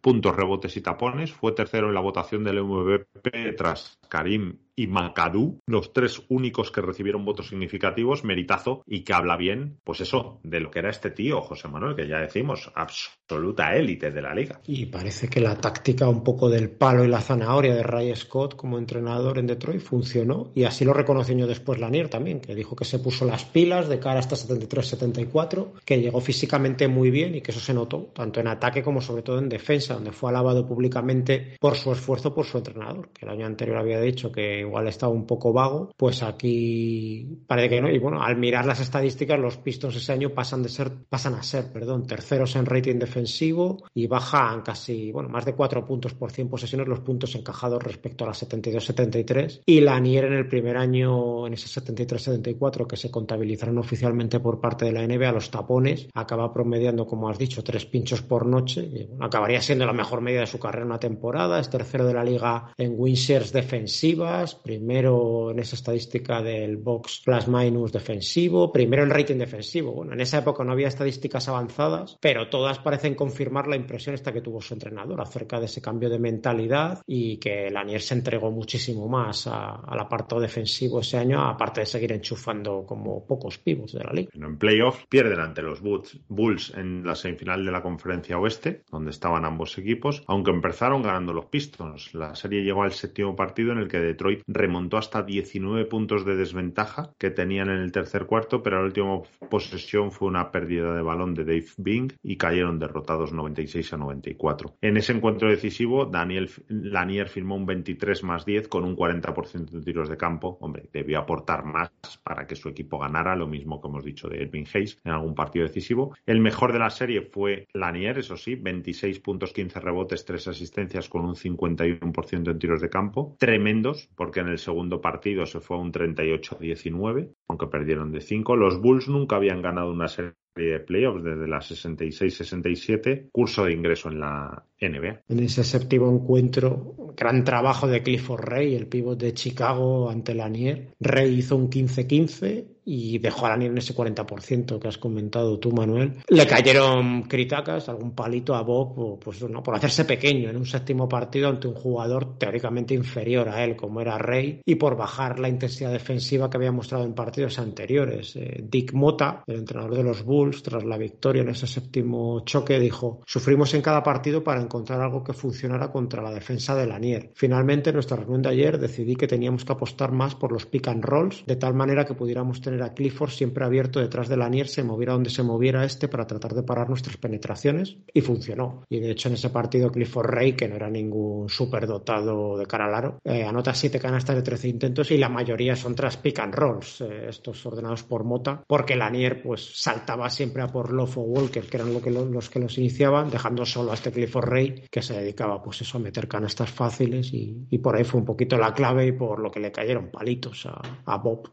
Bueno, pues nada. Saltamos a las 74-75. De nuevo los Pistons pisaron las eliminatorias con Lanier excelso en temporada regular. Bueno, 24-12-5 más dos tapones, 51% de acierto en tiros de campo y 81 en libres. En la votación del MVP cayó al décimo tercer puesto. Hacía todo lo que podía para tener arriba un equipo flojo, para que veamos la dureza de la liga en ninguno de los dos mejores quintetos de, esa temporada. Y las rodillas que ya le estaban machacando en serio. Jugó todo el curso con tendinitis y artritis en la rodilla izquierda, teniendo que drenarse líquido cada semana, ponerse hielo tras cada partido, entrenamiento, según decía él, para mitigar un dolor que a veces era casi insufrible y algo que ya tendría que hacer el resto de su carrera. Y claro, pero al final lo que estamos viendo, producía como pocos pivots en la liga a pesar de estas malas condiciones de sus rodillas. Y claro, es que estaba a nivel estelar tanto en ataque como en defensa, haciendo de todo un poco en un equipo malísimo, cargando con muchísimo peso a pesar de estos problemas. Y bueno, como ejemplo decir que cuando se llevan 40 partidos jugados de este curso 74-75, se trató de determinar era el jugador más completo de la NBA y para ello se metieron todos los datos estadísticos disponibles en aquel momento, que tampoco es que fueran muchos, pero se metieron en una computadora de estas gordotas que había en los 70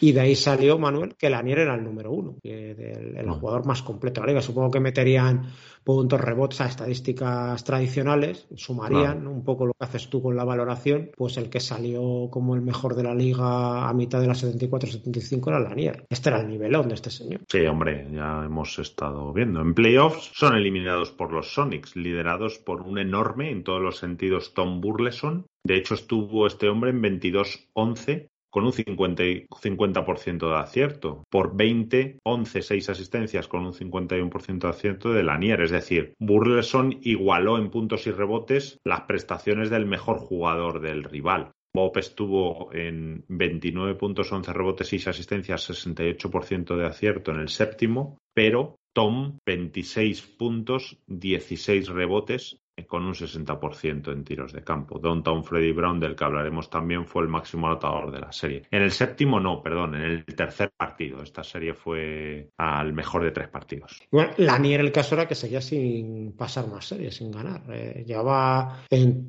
todo el tiempo que llevaba en la NBA hasta ese momento solo dos participaciones en playoffs y ya, pero no había ganado ninguna serie todavía, que eso también te pesa a la hora de valorarte. Si antes decíamos que Hayes estaba siempre en un equipo aspirante, Lanier que más o menos tiene la misma línea temporal, Manuel, pues estaba en un equipo mediocre, siendo generoso. Bueno, eso siempre, ¿no? Nunca sabes qué es antes, ¿no? El huevo o la gallina, ¿no? Si el jugador mm. que es que no, no ayuda o realmente que el equipo que es que no da, no, no da para más, ¿no? Pero bueno, eh, la realidad, como tú has dicho, eh, es esta, ¿no? Que no estaba llevando a su equipo a cotas muy altas, bueno, ni muy altas ni, ni medias. En la 75-76 los Pistons se meten también en playoffs, pero esta vez de manera injusta, porque tuvieron un récord 26, perdón, 36-46, peor que el de Lakers y Blazers en su conferencia, quienes quedaron fuera. Ya hemos dicho que ahí había cosas raras. Su división era floja y fueron segundos. Lanier sufrió por las lesiones, no fue el star, solo disputó 60 64 encuentros, con unas medias, pues las habituales, 21 puntos, 12 rebotes, 3 asistencias, 53% de acierto. Y esta vez, en esta 75-76, las lesiones fueron, además de en las rodillas, que tenía una tendinitis ya crónica en ambas, pues tuvo un hueso dislocado en uno de sus hombros, que se produjo en un partido ante los Caps, y que le tuvo dos semanas en el dique seco, un esguince de tobillo, una inflamación en el codo y dolores de espaldas que a veces le hacían no poder levantarse, según confesó él, nada más que para jugar los partidos. Algunos habían cuestionado en el pasado, ya lo hemos dicho, ¿no? lo de la dedicación de la ir al baloncesto, aunque no fuera en público, pero dejando caer aquí, allá, que no era todo lo profesional que debería. Este año la verdad es que lo que hemos soportó de todo y si por el médico de los Pistons hubiera sido, se habría perdido muchos más partidos. Él fue el que quiso, el que no quería, nos tenía que estar muerto para no salir a jugar y claro, el, mal funcionamiento del equipo en temporada regular hace que llegue a la vida de Lanier un nuevo entrenador, Herb Brown, hermano de Larry, futuro entrenador en Vitoria, que coge al equipo cuando iba 17-25 y gracias a una racha de 10-1 entre finales de marzo y principios de abril, pues logran esa clasificación para los playoffs que has comentado a pesar de tener un récord tan por debajo del 50%. Y Lanier juega en nueve de esos partidos, de esa racha de 10-1, 9-0, promediando 24 puntos, 54% en tiros de campo, más de 13 rebotes, más de 3 asistencias. Herb Brown pues, alabó mucho el esfuerzo de su pívot en esa reunión final, que realmente fue lo que llevó a Detroit A las eliminatorias. Pero Lanier recordó años, años después a Herb Brown así, dijo, tenía un estilo de entrenar propio de un maníaco, siempre gritando, siempre criticando, incluso en público. No me gustaba, simplemente no me gustaba cómo sonaba cuando me criticaba. Lo que decía podía ser correcto, pero simplemente había ocasiones en las que no podía escucharlo, no podía aguantarlo. Pues, bueno. Que también tuvo sus roces Lanier con algún entrenador. bueno, en primera ronda al fin ganaron una serie, 2-1 a los Bucks. Lanier se merendó a Elmore Smith, quien pasaba por ser uno de los mejores defensores de la liga. Promedió 29 puntos, 12 rebotes, 4 asistencias, 59% en tiros de campo. Pues a lo Karim. Y todo esto con dobles y triples marcajes, evidentemente. Es que pierden el primer partido en Milwaukee, pero gana. Lanier se echa el equipo a las espaldas para ganar los dos siguientes. Los numeritos, Manuel, del amigo en esas dos victorias. 32 mm. puntos, 65% en tiros de campo, 92% en libres, 10 rebotes, 3 asistencias, 2 tapones, 36 minutos y pasar por fin unas rondas, que vaya números, ¿eh? Para, contra las cuerdas, a una serie al mejor de 3 y perdiendo el primer partido. Correcto, en la semifinal del oeste, los Warriors de Rick Barry, con o sin peluquín, eso siempre es la, gran pregunta. Ahí apostamos con. Eh, paliza en el primer partido en la que Pistons no se enteran, pierden de 24, con Lanier Fallón, 7 de 18, pero sumando 18 puntos, 16 rebotes, 5 asistencias. Detroit empata ganando de 12, con Lanier y Curtis Rowe, compañero en la zona, sumando 64 puntos y más del 70% de acierto. El tercero es para Warriors, más 17 el cuarto para Pistons, más 4, con Lanier con un 30-11-5 más 3 tapones, con 57% de acierto. En el quinto más 19 para Golden State, con su pivot Clifford Ray haciéndolo mejor que Lanier, algo que no estaba en el guion, ya hemos dicho que le había jugado bien en Chicago también. El sexto se decide en la prórroga a favor de Warriors, más 2, con Lanier disputando 50 minutos, el que más juega el partido, y haciendo un 30-16 con 7 tapones y 52% de acierto. En la serie Bob Lanier, pues le falta otro compañero que diera un paso adelante, porque sus números 25-13-3 más 3 tapones, 53% de acierto en tiros de campo, 89 en libres, pues poco más podían pedirle. Phil Smith fue el máximo anotador, con 30 puntos, 55% de acierto, y Rick Barry muy completo, 20 puntos, 8 rebotes, 9 asistencias, eso sí, 37% de acierto. Hombre, poco que achacarle aquí a Lanier, tres partidos con 30 o más puntos en la serie, otros tres con al menos, bueno, los tres son con 16 rebotes, pero como dices, ¿no? Faltó ahí más dinamita en Detroit porque los segundos máximos anotadores del equipo por detrás de Lanier fueron Howard Porter y Curtis Rowe con 15 puntos de media por noche, pues uno necesitaba un segundo espada un poquito más eh, fiable, ¿no? Un poco más potente de lo que tenía en el equipo. En la 76-77 ya con la ABA absorbida o unida o lo que fuere, los Pistons son segundos de su división, 44-38. Vemos que Lanier los seguía poniendo arriba y otro día en la oficina para este, medias de 25 puntos, 12 rebotes, 3 asistencias, 2 tapones, 53% en tiros de campo, 82 en libres, ya vemos que tiraba muy bien. Ya sabemos que el, más o menos la media de la liga siempre, bueno, en los últimos 50 años ha estado alrededor del 75%. Cuarto en la votación por el MVP, por detrás de Karim, Bill Walton y Pete Maravich, otra vez All-Star. Ojo que con el número 4 del draft eligen en el 76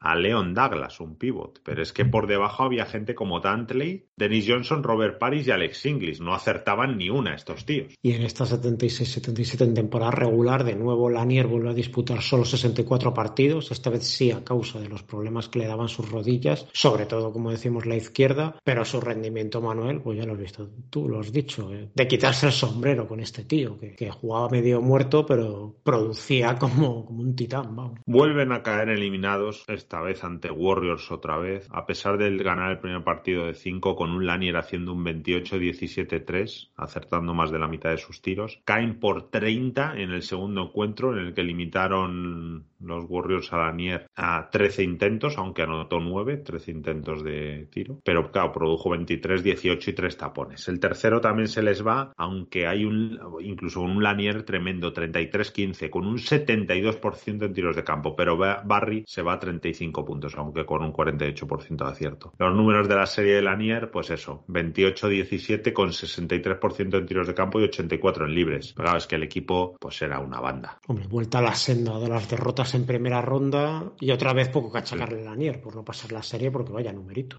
Claro. En la 77-78, pues la vida sigue igual, incluida una pelea en las gradas con Bernard King, quien le había lanzado la pelota a la cara. Bob Lanier se lió con todos los jugadores por ahí. Esta vez no hubo playoffs al quedar novenos del oeste, un récord de 38-44. Disputó únicamente 63 partidos, 31-32 el récord con él, o sea que algo mejor. Renovó por cuatro cursos con Detroit, un total de 2 millones de dólares. Y Lanier, pues seguía. 25 puntos, 11 rebotes, 3 asistencias, 2 tapones de media, 54% en tiros de campo. Es All-Star, es décimo en la votación del MVP. Bueno, el panorama no era halagüeño. Y en esta campaña le otorgaron el Walter Kennedy Citizenship Award, ¿no? De la Asociación de Escritores Profesionales de Baloncesto. O sea que era un tío con una buena valoración dentro de la liga. Sí, bueno, en Detroit estaba en un pozo, pero no dio el paso para intentar marcharse fuera, aunque entonces no era tan fácil como ahora, no había la figura todavía de la gente libre. Y bueno, pues prefirió renovar para seguir en un equipo que hombre, no parecía que tuviera un rumbo nada claro de cara al futuro, pero renovó ese año en un equipo que difícilmente llegaba a los playoffs y si llegaba caía a las primeras de cambio. Pues aquí no, no forzó ningún tipo de salida, renovó con ellos y ahí iba a seguir Lanier. Correcto. Y en la 78-79 los Pistons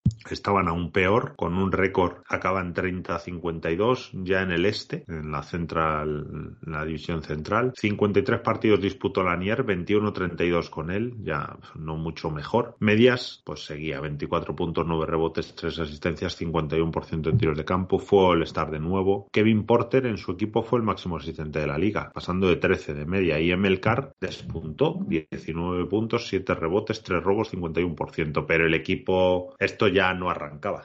Y el dato de los partidos. En las cuatro últimas campañas, Lanier había jugado 64, 64, 63 y 53 partidos. Cada vez más castigado por esas molestias constantes en las rodillas que, que hemos comentado. Con todo, en este lapso, en estas cuatro temporadas, el amigo se marca unas medias de 24 puntos, 11 rebotes, 3 asistencias, 2 tapones, 53% tiros de campo, 78% en libres. ¿no? Es que los números son incontestables, pero el equipo no, no conseguía él solo eh, hacer de estos pistos un equipo serio. Acaba la década como uno de los mejores. Yo lo incluí en el segundo mejor quinteto, tú en el tercero. Hombre, yo valoré más la regularidad, tú la brillante de Macadú, pero vamos, que estar ahí con las bestias que había ya es mucho. Es que Lanier acaba la década de los 70 como el sexto máximo anotador, séptimo máximo reboteador y taponador. Y sus medias, 23 puntos, 12 rebotes durante esos 10 años. En la 79-80 se produce el cambio radical en su carrera. El 4 de febrero del 80 es traspasado a los Milwaukee Bucks a cambio de Ken Benson, otro número uno del draft, de, esta del 77, pero que no demostró nunca la calidad de Bob Lanier ni de lejos. Para Milwaukee, ¿qué aportó? Pues claro, rebote, dureza, puntos, intimidación, esa referencia interior que sin duda necesitaban. Y claro, con Bob Lanier en el equipo, el récord fue 23-6. Lideraron la Midwest Division, estaban en el oeste en esa época, y pasó de jugar 38 minutos con una media a jugar 28 y pasó de un 22-10 con un 55% de acierto a un 16-7 con un 52. José Manuel, lo normal cuando se cambia a un equipazo. La liga fue un poquito polémica de los Pistons. El Lanier demandó públicamente un traspaso cuando Jack McCluskey llegó a los Pistons como manager general. Él dijo que hubiera querido acabar su carrera en Detroit, pero que estar 10 años esperando a que montaran un equipo competitivo ya eran demasiados y dijo algo así como soy ya demasiado viejo para seguir esperando en una entrevista que concedió a una radio local. A ver, Lanier tenía 31 años, pero las rodillas hechas polvo y la sensación de que cada año era lo mismo o peor. Y los Pistons empezaron una etapa de reconstrucción. McCloskey lo había dicho por todos lados que con que empezaban casi de cero y, y, claro, esto no cuadraba mucho con la línea temporal de Lanier. Y dijo él, con la situación que hay en Detroit podría dedicarme a coger mis cheques, que eran de 500 mil dólares al año, que no estaba mal, e irme a casa cada día, pero hay cosas más importantes para mí que el dinero. Hay muchas más cosas que quiero del baloncesto. Y bueno, al final terminó saliendo y en la rueda de presentación con los Bucks, Don Nelson dijo, Bob nos convierte en legítimos aspirantes al título de la NBA este mismo año. Sentimos que Bob es exactamente lo que nuestro equipo necesita. Cuando sientes que estás cerca de ser un aspirante serio, tienes que hacer el movimiento que te convierta de verdad en uno de esos equipos. Todas nuestras posiciones están bien cubiertas, pero creíamos que teníamos una debilidad en el puesto de pivot. Bien, eso ahora está corregido. Nelson puso la llegada de Lanier a la altura de la de Oscar Robertson. En, lo que era la historia de los Bucks, pues decía que supuso lo que Oscar en su momento cuando llegó al equipo. También dijo, quiero ser cauteloso y advertir a todo el mundo que nos va a llevar un tiempo. No espero 30 minutos de Bob ahora. Vamos a empezar despacio, con precaución. Nos llevará unos cuantos partidos tenerlo completamente listo para contribuir al nivel que esperamos de él. Pero para ganar un campeonato tienes que ser realmente bueno y también tener algo de suerte con Bob nos convertimos en uno de los mejores equipos de la liga y no hablo solo de este año. Puedo ver cómo este movimiento va a funcionar para unos cuantos años en los que nos va a permitir estar en la élite. Así que bueno, pues estar al nivel de Lanier y también la consideración que tenía sobre alguien que sabía algo de baloncesto como Don Nelson. Lanier en cualquier caso no llegaba en su mejor momento a Milwaukee, llevaba fuera casi seis semanas con un dedo roto en su mano izquierda, que era la con la que tiraba, ya hemos dicho que era zurdo. Dijo, el único escenario en el que este traspaso no pueda funcionar es si Bob se lesiona, dijo Nelson también en la presentación. Dijo, pero hemos hecho nuestro trabajo, sabemos cómo está su cuerpo, casi mejor que él mismo, pusimos todos los datos en la balanza y dijimos, hagámoslo. A todo esto, uno de los preparadores físicos de los Bucks, Jeff Snedeker dijo poco después de su fichaje, no sé cómo juega, los rayos X sale como si tuviera un montón de arena en las rodillas. Y bueno, pues una pena, ¿no? Que llegara tan tarde su oportunidad de estar en un equipo con aspiraciones serias, solo tres temporadas con balance positivo en Detroit en los casi diez años que estuvo allí y con él haciendo de todo, pues bueno, solo llegaron a ser un equipo mediocre, ¿no? Sin él, aquello hubiera sido directamente la defunción, yo creo, de la franquicia, no, no hubiera habido Bad Boys. Y como curiosidad, el primer jugador listado como pívot en anotar un triple en la historia de la NBA fue Lanier, eh, ya jugador de los Bucks, el 5 de marzo del 80 ante los Denver Nuggets, que he encontrado por ahí el dato, pues mira, también entrando en la historia Lanier. Sí, sí, sí, decimos que tenía muy buena mano. Bueno, el primer rival en playoffs de los Bucks fue Seattle en la semifinal del oeste, una serie durísima que se fue a los siete partidos. El primero se decidió con un triple de Dennis Johnson, ganaron de uno los Sonics. El primer encuentro del playoff con una acción de tres de esas características. Lanier inmenso, 27 puntos, acertando la mitad de sus tiros, 10 rebotes, 6 asistencias.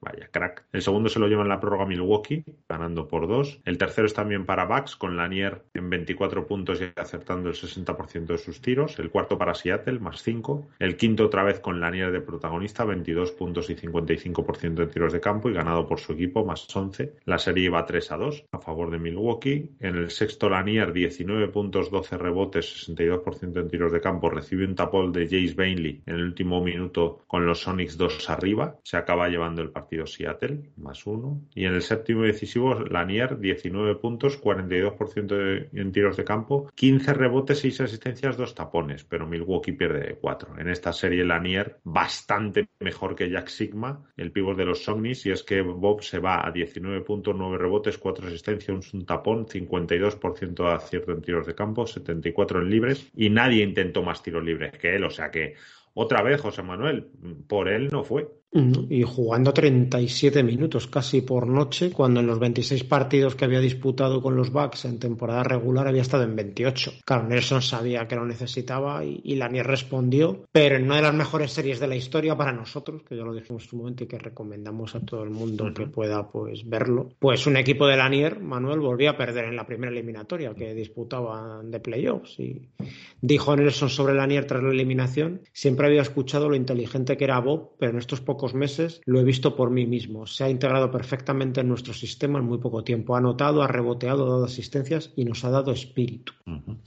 Totalmente de acuerdo. En la 80-81 los Bucks están pues en esa campaña que les pudo dar el anillo. Es lo que más cerca estuvieron en toda la década. En temporada regular consiguieron 60 victorias. Lanier promedió 14 puntos, 6 rebotes, 3 asistencias, 53% en tiros de campo en 26 minutos. Y lo que tú has dicho, lo que haría Fresco Nelson, disputando 67 encuentros. Y esta temporada, que debería haber sido la más feliz de Lanier, estando desde el principio del curso en un equipo ganador como los Bucks, que era casi la primera vez que le pasaba en su vida, donde podía seguir soñando con el anillo Pues en octubre su padre, al que siempre estuvo muy unido, fue asesinado. Luego, tres meses más tarde, su mujer le abandonó después de 11 años de matrimonio, llevando a sus hijos a Detroit. Y todo eso pues le sumió en una depresión profunda. Dijo, cuando le preguntaron un balance sobre esta temporada, dijo, este año ha sido difícil, muy difícil, especialmente en el primer cuarto de la temporada. Bueno, quizá en la primera mitad de la temporada, más bien los primeros tres cuartos. Y esto lo decía tras acabarse la fase regular. Dijo, ahora es mejor, pero por un periodo de tiempo, cuando Shirley, que era su mujer, se marchó, pensé que me iba a volver loco, como si todo se estuviera desmoronando a mi alrededor. Fui a un psiquiatra. Ni siquiera había considerado ver uno antes, pero fue útil porque me ayudó a relajarme, pero tenía que trabajar en ello. Voy a casa y ahora está todo muy tranquilo y no me muevo mucho por ella. Cierro las puertas del dormitorio para que sea como si estuviera en un apartamento. Pues bueno, la vida tiene estas cosas y eso, el peor momento posible pues le pasaron muchas cosas negativas. Y dijo John Steinmiller, el vicepresidente de los Bucks antes de los playoffs de esta campaña 80-81, dijo, Bob aún es bastante ágil para ser un hombre grande, pero ha aprendido a economizar sus movimientos. Cuando hace esos pequeños movimientos rápidos parece un dancing bear, ¿no? oso, oso bailarín. Y la River, que encontró estas declaraciones, dijo tras una derrota ante Milwaukee a principios de este 80-81, pues palabras muy halagadoras para la Nier. Dijo, eh, los Bucks no buscan a nadie más en los momentos finales. No aporta nada más que cosas buenas a los Bucks. Karim es el mejor jugador de la liga, pero yo pondría a Lanier segundo. Pues mira, esa era la consideración en la que le tenía Larry en esos momentos, cuando estaba ya en la cuesta abajo de su carrera. Sí, muy alta, la verdad. Era un jugadorazo. Bueno, llegaban los playoffs y en una de las semifinales del este los Bucks se enfrentaron a los 76ers, una serie colosal, otra más. Los Bucks no habían tenido en temporada regular récord negativo contra ningún ningún equipo y los 76ers únicamente contra Milwaukee. O sea, un choque de trenes. El primer partido lo gana por tres Filadelfia, con Lanier sumando mucho. 8 de 11 en tiros de campo para 19 puntos, más 4 rebotes, 5 asistencias en 32 minutos. El segundo para Milwaukee, ganando de 10, con Lanier sobrio. 10 puntos, 8 rebotes, 4 tapones, 38% en tiros de campo solo. En el tercero se imponen los Sixers de 5, con Lanier en 25-6, con 60% de acierto. El cuarto es para Bucks, ganan de 11. De nuevo Lanier 23-9-3, más 3 robos con 60% de acierto. Pero el que se saliera era Marqués, con un 35-8 64% de acierto y 38 de valoración, que es bárbaro. El quinto es para Filadelfia por 17, con Lanier flojo, 9.4 rebotes. Márquez tiene problemas de espaldas y no está tan colosal. El sexto es una paliza de Milwaukee, más 23, con Lanier en 20-11-6 con un 57% de acierto y solo una pérdida. Y el séptimo, séptimo perdón, es un partidazo que se decide en las últimas jugadas, gana y Filadelfia de 1, a pesar de un Marqués Johnson colosal, 36 puntos, 9 rebotes, 64% de acierto y 41 de valoración. Y Lanier igual de colosal, 24 puntos, 10 rebotes, 4 asistencias, 2 tapones, 2 robos, 75% de acierto y 31 de valoración. Bueno, este tío estaba, pues eso, cuando se ponía es que era muy bueno. El problema es que Milwaukee en este séptimo partido solo notaron cinco jugadores y Winters únicamente seis puntos. En global, Lanier está excelente, medias de 18, 7, 4, más dos robos, 59% de acierto y 21 de valoración. Y es el segundo mejor jugador de la serie junto al doctor, por detrás de un Marqués que se marca un 28 de valoración, que está impresionante a pesar de dos partidos con espasmos en la espalda. Ahora una pena Milwaukee y otra vez el mismo cuento, José Manuel, es que Lanier lo hacía muy bien. Y esta fue, la, yo creo, la verdadera oportunidad de, este jugador de haber llegado a una final de la NBA. Luego hubiera tenido que jugar la final del Este ante Boston primero pero haber podido jugar por el anillo y una pena, como dices, porque realmente los Bucks lo tuvieron ahí, pero no pudieron con los Sixers. Sí, porque Filadelfia cuando pasó esta serie se llegó a poner 3-1 por delante de Boston en esa final del Este, aunque luego los Celtics remontaron y ganaron la final a los Rockets de Moses, pero vamos, la impresión que tenemos es que tanto 76ers como Bucks hubieran ganado a esos Rockets. Pero bueno, este nivelón ya no lo volvió a tener el equipo ni Bob Lanier. En el 81-82 ganaron 55 partidos, pero en la semifinal ante 76ers perdieron los dos primeros encuentros, ganaron el tercero con una canasta en el último segundo de Moncrief desequilibrado a tabla muy bueno, pero el siguiente ya puso el 3-1, la serie acabó 4-2. Lanier tuvo una actuación similar a la de los playoffs pasados, bien, pero ya no se acercaron tanto. Ya las rodillas no le dejaban de doler, pero él seguía produciendo, muy bien dosificado por Nelson y con esas ganas de luchar por el anillo que él decía que era lo que lo mantenían, con ilusión por seguir. Y comentar que en el quinto encuentro de esa serie del 82 ante Filadelfia, Lanier tuvo el que él mismo calificó como uno de los mejores partidos de mi carrera. Logró 27 puntos con un 12 de 20 en tiros de campo y 8 rebotes, su tope de la temporada, para que su equipo bueno, recortara la ventaja de los Sixers a un 3-2 y comentó, no he jugado bien esta serie, de hecho he jugado mal, me hubiera destrozado que hubiéramos perdido esa noche y que yo no hubiera jugado bien. Y bueno, pues dando ahí sus últimos coletazos, pero demostrando que, seguía teniendo mucha calidad. En el 82-83, Lanier únicamente disputó 39 partidos de temporada regular. También tuvo problemas Cowens, que lo habían fichado de Boston, cambiándolo por Wagner. Bueno, eran muy veteranos. Y aunque eliminaron a Boston en la semifinal 4-0, de manera clara, este sí fue un 4-0 de los de verdad, en la final del este los 76ers de la bestia Moses pues pasaron por encima de ellos 4-1. Aunque lucharon bien, de hecho fue el único equipo que consiguió batir a, este, a los campeones en esos playoffs. Cierto. Y bueno, es que otra artroscopia en la rodilla izquierda fue la que lo tuvo fuera la mayoría de sus 43 partidos que se perdió, camino de los 35 años, Lanier se calificaba a sí mismo como un viejo, ¿no? decía Old Man, reconociendo que cada partido le suponía un dolor de principio a fin. Este fue el año, como has dicho, del All Geriatric Frontcourt de los Bucks con Lanier Cowens y Steve Mix, que también estaba por ahí, que entre los tres sumaban unos 250 años. En el 84 Boston ya los arrasó 4-1 en la final de conferencia. Lanier siempre respondió en estos años, pero como tú has dicho, la espalda, las rodillas, el hombro, pero vamos, que era un boina verde este tío. Sí, lo mejor de este año fue que al inicio de la temporada le rompió la nariz en un partido a Bill Laimbeer, al que calificaba eh, como llorón y sucio. Decía Cry Baby and a Faker y bueno, pues es un grande Bob ahí en sus consideraciones sobre Billy Linebeer. bueno, también es miembro del Salón de la Fama desde el 92, merecido también. Este no está entre los 50 mejores y los 75, yo creo injustamente, pero bueno.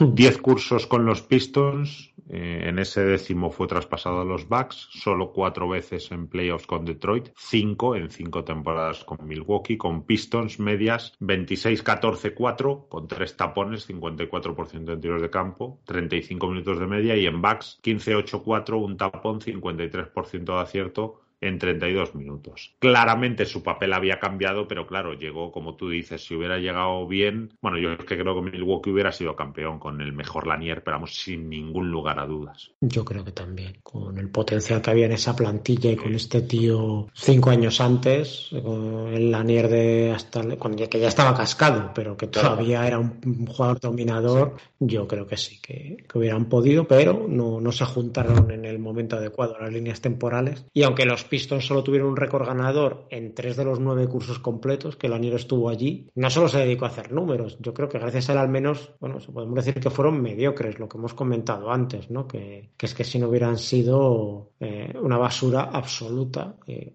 uno de los mejores, yo creo, protegiendo el aro y reboteando durante los 70, además de un mejor defensor de lo que a veces se le reconoce. Ya sabemos que Karim, Manuel, se quejaba de su defensa en aterriza como puedas y de lo que era tener que aguantarlo 48 minutos subiendo y bajando la pista, lo nombra ahí. Cuando, cuando el niño dice, dile a tu padre, pues habla de Lanier, o sea, que esa consideración. Sí, sí, de Lanier y de eso, eso es, esas líneas de guion supongo que las pondría Karim ahí para la película. y una pena. Manuel, acuérdate que uno es declara, eh, comentamos en su momento que Darrell Dawkins hubo una vez en una de las finales que disputaron, creo que fue la del 80 o la del 82, ya no recuerdo, que no le dejaba a Karim circular e ir al poste y le decía, pero déjame, hombre, no me estés empujando. Y entonces el otro dijo, no, no, no te voy a dejar. Y dice que has estado hablando con Bob. y fue un consejo que le dio Bob Lanier, que era, tú no le dejes, ¿no? No le dejes situarse en el poste bajo, empújale, tal. Claro, Bob Lanier era perro viejo. Y sobre lo de los problemas físicos, pues mira, en la primera mitad de su carrera, Lanier jugó al menos 70 partidos en cinco temporadas. Y en la segunda mitad, pues solo en dos. Y también una pena, ¿no? Lo poco adornada que queda su carrera cuando ves lo que hemos comentado al principio, que nunca estuvo en un equipo All NBA o en un All Defense. Es lo de la maldición de los pivots, lo que has comentado tú antes, ¿no? Sobre todo, claro, si juegas en un equipo perdedor y te toca enfrentarte a, toda esa playa de, estrellas que has comentado tú que hubo en el puesto de pívot en los 70. Es que te voy a decir una cosa. José Manuel, la mejor época de los pivots de la historia son los 70, porque es que es que hubo mucha gente, porque en los 80 tenemos, eh, en los 90 Zach, Robinson, Ewing y Olajuwon sí, pero es que, que, es que aquí había muchísimos, ya los hemos dicho antes, y aparte era un juego que era para eso, o sea, se jugaba para eso. Pero bueno, siempre fue considerado un enforcer esa, bueno, muchas, varias peleas a puñetazos. Tenemos por ahí una en Twitter a un hombre de Sacramento que le hace como un amago de darle y le mete un puñetazo, lo tira al suelo y lo mira como diciendo, si te levantas, te arranco la cabeza. Y es que se la arrancaba. y luego la de la enviar que dices, es que es por debajo de la zona un corte, se vuelve, le da un puñetazo y nada más dárselo, va a por él como diciendo, lo he matado. O sea, porque aparte es que le da con todo. Bueno, la Envier era porque era grande. Yo te digo que eso, hombre, a ti y a mí no, porque somos tíos duros, pero se lo da a una persona normal y lo que te digo, le da la vuelta a la, la cabeza, le da vueltas siete veces al cuerpo. Hombre, le rompió la nariz a Bill y lo puso, pues, pues guapetón. Lo puso sí, sí, eso es. Thank you. Bueno, este, los Pistons retiraron su número 16 y aquí la extrañeza, ¿no, José Manuel? Porque este también se fue así, bueno, exigió el traspaso, lo de Gran Hill, ¿no? Que lo hablamos en un programa especial, que no esté retirada, siendo sus carreras similares. Hombre, Lanier estuvo más, estuvo 10 temporadas y Gran Hill estuvo 5, pero hombre, ambos, oye, llevaron equipos manifiestamente mejorables, pues eso, a unas primeras rondas que es que tampoco daban para mucho más. Sí, bueno, pues shh. Sí, yo creo que también en cuanto a, a lo mejor por la época en la que nos pilló a nosotros, pero sí que Gran Hill realmente fue la imagen ¿no? de los pistos durante las temporadas que estuvo ahí. brilló mucho, estuvo en equipos all NBA, sí. Lo hablamos cuando en el programa este especial que perfectamente se lo podrían haber dado, porque luego se lo han dado a jugadores, les han retirado las camisetas a jugadores de los que han, han estado en equipos de anillo, ¿no? de, tanto el 80, de los 80 como luego los los 2000 que individualmente desde luego no le llegan a Gran Gil a su altura y eso sí se lo han dado, ¿no? Si les han dado el honor de, de retirarles el número, bueno, eh, cada uno en cada franquicia se valoran unas cosas distintas y aquí parece que se valora más eh, otras cosas o ha quedado ahí un problema con Gran Gil que desconocemos, ¿no? De, Correcto. Por la forma en la que se fue. Y dijo Lanier sobre su etapa en Detroit, yo era su gran esperanza y querían que yo liderara un equipo que les diera un campeonato, pero estaban hundidos y todo el mundo, los fans, los medios, los propietarios estaban muy frustrados. Yo siempre era el objeto de las críticas cuando vieron que los resultados no llegaban. Lo entendía, pero hasta donde yo sé, al baloncesto todavía se juega con cinco hombres. Un poco la, la realidad. Él asumía que era la estrella, le iban a criticar, pero claro, ¿a quién le ponían al lado, no? Para intentar eh, que el equipo fuera más lejos. Situación similar a varios jugadores que nos vienen a la cabeza de la actualidad en la NBA. Sí, eh, características como jugador ya hemos dicho, ¿no? Esa finura, esos buenos movimientos, tiro de media distancia, pero fue perdiendo movilidad debido a las lesiones. Líder del sindicato de jugadores a inicios de los 80, fundamental porque ayudó a implementar esas medidas antidrogas que a él, antidroga que a él le parecieron muy bien y esos acuerdos también del tope salarial que ayudó a que la liga se sanease, lo hemos contado en el primer programa de esta 84-85. Desde 1996 trabajando como asistente espacial al comisionado de la NBA, además de desarrollar otras labores en su propia fundación. Como entrenador, fue asistente en la 94-95 en Warriors, precisamente de Don Nelson, y cogió el relevo y bueno, tuvo un récord de 12-25. Lanier acaba su carrera con un 20-10 de media, con 51% de acierto en tiros de campo y 77 en libres, más de 19.000 puntos, casi 10.000 rebotes en 32.000, más de 32.000 minutos de juego, brutal, pero claro, aquí hay que comparar con el Vin Hayes, que ya hemos dicho que eran 50.000 y se fue a 27.000 puntos y 17.000 rebotes, o sea, José Manuel, que es que hay que, lo de Elvin Hayes, esos números hay que hacerlos, ¿eh? Sí, lo del tema de la durabilidad, claro, Lanier jugó mucho temporadas sesenta y tantos, cincuenta y tantos, una menos de cuarenta. Y Hayes es que no jugaba menos de 82, 82, 81, 80, y como 82. un partillo pilón, que era un 22, 15, tres tapones año tras año, que es que eso hay que hacerlo. Exacto, exacto. Bueno, ¿a quién hubiéramos fichado, no? De poder elegir, a Lanier o a Hayes. Hombre, posiblemente Lanier sea un jugador que en sus cosas era mejor y más fino. Claro, era un 5 puro. Yo no lo veo al lado de Ansel, porque claro, en de ataque sí, porque ambos tenían buena mano, se podía pegar. En defensa quién perseguía a los aleros, porque Lanier ya hemos visto que se fue yendo para abajo, aparte era un tío ya grandote. Hayes es uno de esos jugadores que te dan ataque mucho con sus inconsistencias, fruto de esas medias vueltas, pero claro, y que era incapaz de pasar, eso es cierto, Lanier sí tenía buena visión, pero claro, también atrás ahí era de los que se pegaba por dentro y podía seguir a aleros rápidos sin problemas. Luego está el tema de la personalidad, ¿no? Lanier ya lo hemos visto, un tío estable, con pinta y no sin pinta, era un tío inteligente y Hayes, bueno, que tenía cosas pues que sus entrenadores ya llegados, algunos le querían colgar del palo mayor. Creo que Hayes está en esa categoría de jugadores franquicias que ponía sus equipos arriba y aportaba versatilidad, mientras que Lanier era un pivot que en cualquier equipo competitivo podría haberlos hecho campeones, pero claro, necesitaba jugar ahí. De hecho, los Bucks nunca estuvieron tan cerca del anillo como cuando él llegó. No sé qué opinas tú, José Manuel. Yo creo que esta elección entre Lanier y Hayes, yo, hombre, yo creo que Hayes es un tío de más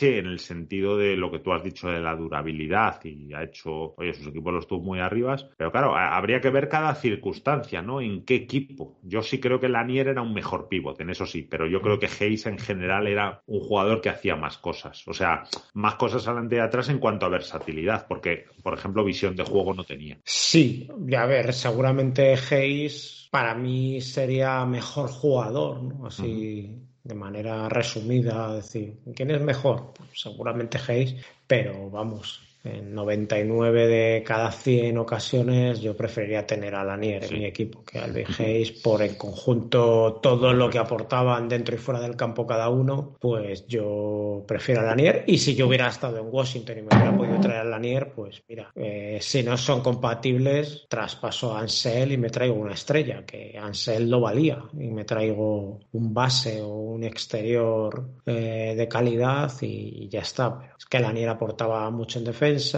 tenía esa visión de juego que le faltaba a Hayes y luego era un tío estable, era realmente un, carácter que ayudaba, lo que decía Nelson, que les había aportado espíritu ganador a pesar de estar siempre en equipos perdedores. Yo creo que era en conjunto, aportaba hubiera aportado más, ya te digo, no se me ocurre una situación en la que hubiera podido aportar más Hayes que Lanier en, en un equipo. Siendo Hayes, yo creo, en lo que es baloncesto puro y duro, medio peldaño por encima de Lanier. Sí, hay que tener en cuenta una cosa. La realidad es la que tú has descrito, estoy de acuerdo. Ahora bien, la fantasía es que Lanier llega con la rodilla destrozada, que lo hemos visto de la universidad. O sea, este tío juega ya lastrado. Y recordemos que hablamos de los 70, que no es ahora que coges a Clay Thompson, se rompe el tendón de Aquiles y la rodilla y vuelve. Bueno, pues si juega bien. Es que antes, esto que la lesión que tuvo de ligamentos, claro, retiraba a muchos jugadores y los dejaba tiesos. Y este tío tuvo una carrera destacada en la NBA y siguieron, como tú has dicho, problemas de rodilla, de hombro. O sea que el what if es un Lanier sano. Yo creo con un Lanier sano, José Manuel, está cerquita de Karim. ¿eh? Es la sensación que da, que a lo mejor a Lanier lo vimos, su tope en la NBA fue un 80, un 85% de su verdadero potencial. Claro, claro, pero bueno. Y luego Laniero Cowens para Boston. Yo creo que Cowens pues fue un jugador también mejor, estaba a tope, duró, duró poquito también. Pero claro, yo dudo que incluso un joven Lanier con las condiciones que tenía con la rodilla hubiera podido adaptarse a ese estilo de Boston de presión constante todo el campo, juego rápido, que para eso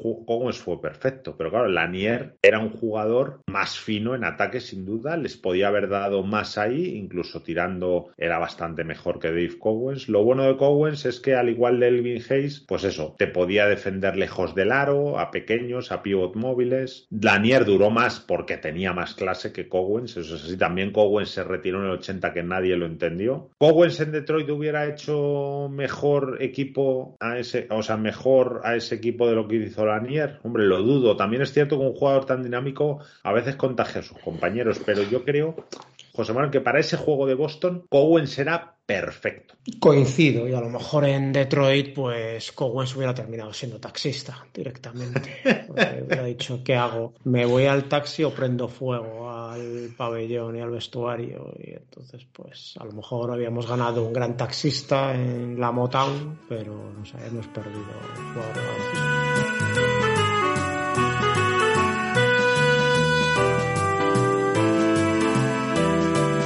pues repasada, ¿no? Así a grandes rasgos la carrera de estos dos tótems de los 70 y que se retiraban después de, jugar la 83-84, ¿no?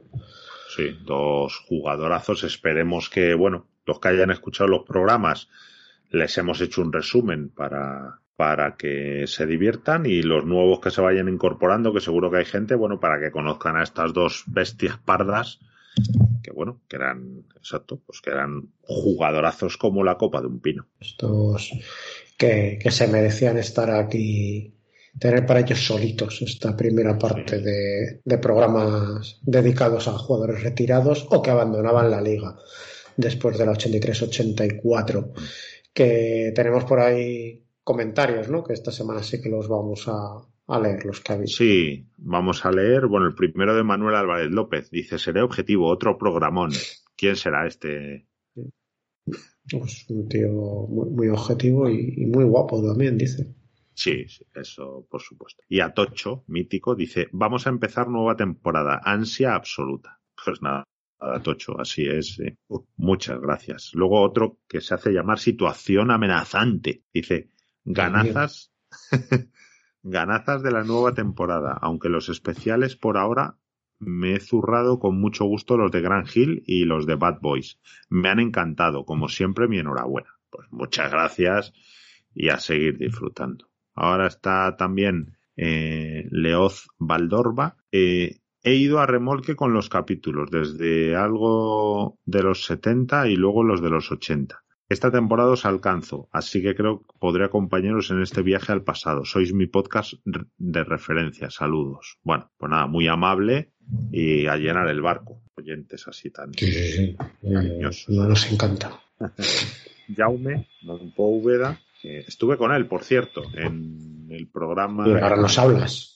Ah, bueno, ahora os cuento. Sí, sí, sí, ahora, ahora cuento. Bueno, Vamos, que viene Jordan. Por cierto, habéis comentado que habrá especial de Michael Jordan. Si estáis aburrido, podríais hacer también de Hakim, ¿no? Es broma. Gracias por esta nueva temporada, cracks. Bueno, esto lo hablamos, José Manuel. El tema de Hakim Olajuwon es que a nivel deportivo, evidentemente, vamos a hablar mucho de eso. Pero Jordan, vamos a hablar porque a su faceta de superjugador se junta el tema de marketing, que eso ni se había visto y quizá LeBron sea el que más se acerque, ¿no? Pero, uff, ese, ese nivel de Jordan realmente la rompió ahí, ¿no? Yo creo que LeBron no, no se ha acercado. O sea, podemos decir que es el que más se ha acercado, pero a, a, 7.000 trillones de kilómetros. Sí, porque lo de Jordan ha sido barbaridad, lo iremos viendo. Bueno, de hecho, Nike. Sí, sigue, sigue, siendo. Sí, sí, sí, claro, claro. Tiene su marca y este Jordan sigue siendo una marca. Bueno, pues ya hablaremos mucho de todas formas de Jaquino Olajuwon y de Barclay y de Stockton y de muchos. Timonel. Yo también apuesto por el resurgir de los 76ers de Malone, Julius Irving y el chico nuevo drafteado. Drafteado, se refiere a Barclay, claro. Un poco gordito, eso sí, a ver si Moses le ayuda a ponerse en forma. Ya contaremos que sí. Hombre, hay que comentar que a Maheil le picaban, ¿no? Eh, sus compañeros diciendo, va a venir este tío que te va a pasar a arrasar. Bueno, no fue así, ya lo contaremos con Sixers, pero sí, sí. Eh, agradecemos a Timón el comentario. Y ya no hay más. Pues contanos. Eh, sí. Antes de hablar de las redes y todo esto, ¿qué, qué tal ahí tu, tu experiencia con el programa de Manu celebrando los 500 emisiones de NBA Adictos, que por supuesto recomendamos a todo el mundo que nos escuche.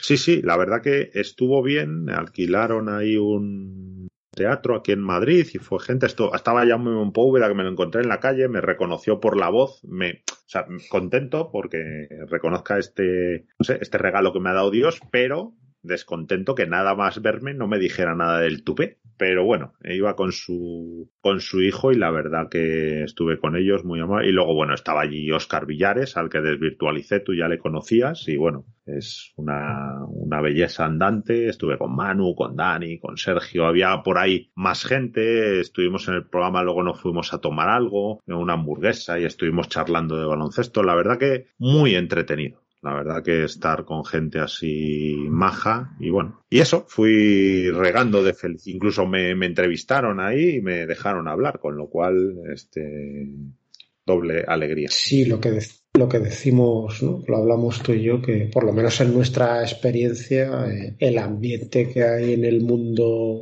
podcastil o como se diga de NBA eh, en español es una maravilla, la verdad. Cero problemas nunca, todo el mundo intentando ayudar, nosotros que somos de lo más pardillo que hay, todo el mundo siempre se ha portado fenomenal con nosotros, eh, muy buen rollo, pues a mí es de lo que más me gusta, ¿no? De toda esta experiencia. Que, Aparte de los oyentes, evidentemente, lo de que no, no hay ningún problema con nadie, todo el mundo trata de ayudar, si preguntas cualquier cosa, luego mm. con ellos muy bien y tanto virtualmente como tú el otro día, que pudiste estar ahí. Yo no, no pude acercarme desde Sevilla y, la verdad es que es que muy, muy bien y, y, nada, pues yo ya te escuché con tu, tu intervención gloriosa y, muy bien ahí, dándonos, hablando de Oscar ahí, de nuestras 19 horas, que en el programa de la, de la final del 84, pues, pues muy bien. Que por cierto, ese programa el otro día miré y casi 1500 escuchas, pero según donde lo mires, ¿no? Me dijiste tú que en la, en la web de que tú eres el que está más atento a esas cosas, dos mil y pico escuchas, que para nuestro nivel está muy bien. No, no, ha tenido tirón, es un programa que ha, y bueno, lo que decimos siempre, ahí está. El que quiera tirar de él, pues mira, fue, la verdad que bueno, estamos tú y yo muy contentos. Tú iniciaste esa auténtica locura que estuviste, creo que estuviste, José, porque bueno, eh, tú lanzas, yo lanzo algún programa, el inicial, estos de jugadores retirados, pero tú eres el que lanzas toda la temporada con bastante adelanto y yo te voy siguiendo ahí a rebufo y ese creo que dijiste que estuviste como dos o tres meses, ¿verdad? Dale que te pego. Sí, tres meses. Estuve sí, Y... recopilando información. Y luego, bueno, pues yo fui añadiendo lo que se me ocurrió, que creció hasta ahí, pero la verdad que fue un currazo que ya decimos que, evidentemente que se repite. se va a repetir. Exacto, es, es imposible pero que bueno, pues estamos muy contentos. También pensamos que es un momento de esos icónicos, ¿no? Entonces, bueno, no sé, a mí se me ocurre que el All Star del 88, las finales del 88, que son bueno, cuando llegó aquí, ¿no? En directo, pues son otros momentos que, bueno, pues requerirán y ojalá pudiéramos contactar, ¿no? Con gente que estuvo ahí trabajando, que, que, que lo desarrolló en televisión, etcétera. Pero bueno, eh, la verdad que yo estoy contento de que esté teniendo tirón y se nota. Como tú dices, bueno, pues somos los que somos y la gente es siempre muy cariñosa. Por cierto, le mando un abrazo desde aquí, le mandamos a nuestro amigo Héctor Alonso, que está pasando un tema jodido y es un tío cariñoso, es un tío que siempre nos, nos dejaba mensajes, ya me dice, dice Manuel, ya no te digo nada porque como te lo digo todo por el WhatsApp, estamos ahí en contacto casi diario y la verdad que bueno, es un, es un tío estupendo, pero vamos, él y, todos y bueno, eh, la verdad que bueno, cuando alguien lo pasa así mal, pues ya decimos, desde aquí en todo lo que podamos ayudar lo hacemos. Pues sí, muchos de, de programas eh, especiales, igual cuando, cuando cerremos el podcast, ¿no? Con la final del 98, pues ese, ahí, igual podemos hacer algo parecido a la del 84. Sí, es que... te, dejo el programa a ti y ya tú solo pues te haces la temporada esa eh, que creo, creo que oí que hubo temporada 99-99. No, no sea pues mal, hombre. Algo, entretenido algo habrá que hacer. Ya seremos ricos y famosos y ahí, tendremos un equipo de personas para que hagan ellos los programas y nosotros poner la cara. Sí, vendrá. Tendremos dentro de 15 años a Jordan haciendo el programa con nosotros, recordando la fecha del 98. Sí, sí, sí. Por cierto, este que dijimos que íbamos a hacer un especial de los Juegos Olímpicos del 84 está cocinándose, pero realmente es muy complicado. O sea, no, no es por llorar, que simplemente lo hacemos para que, que yo creo que la gente es consciente que realmente es un montonazo de trabajo. Y estos, estas estos, por ejemplo, como hemos dicho de jugadores retirados, hombre, que intentamos, pues eso, hay que buscar muchos datos para, para ir contando, intentamos, bueno, que sea un poco divertido. Hacer el análisis, ¿no? Hacer incidir en lo bueno, también en lo malo, ¿no? Eso, esos altibajos para ver también que los jugadores no es todo bueno, compararlos unos con otros, ¿no? Esto de Laniero Hayes, qué puntos buenos, poner en perspectiva, ¿no? Histórica para ver que lo de Hayes fue una auténtica barbaridad, pero bueno, esto es como está. Pues nada, quien, quiera ponerse en contacto con nosotros, por donde puede hacer las redes sociales. Sí, ya saben que tenemos en el audio, dejamos siempre el Excel con todos los audios que hemos hecho. Es fácil, se le busca, está en el, enlace a iBox, que es donde están absolutamente todos. Luego el Twitter, arroba era baloncesto, eh, el grupo de Facebook, bueno, el canal de YouTube y el correo electrógeno era baloncesto arroba gmail.com. Perfecto, pues eh, hasta que hemos llegado y como decimos siempre, eh, nos vemos por aquí la próxima semana. Fuerza y honor.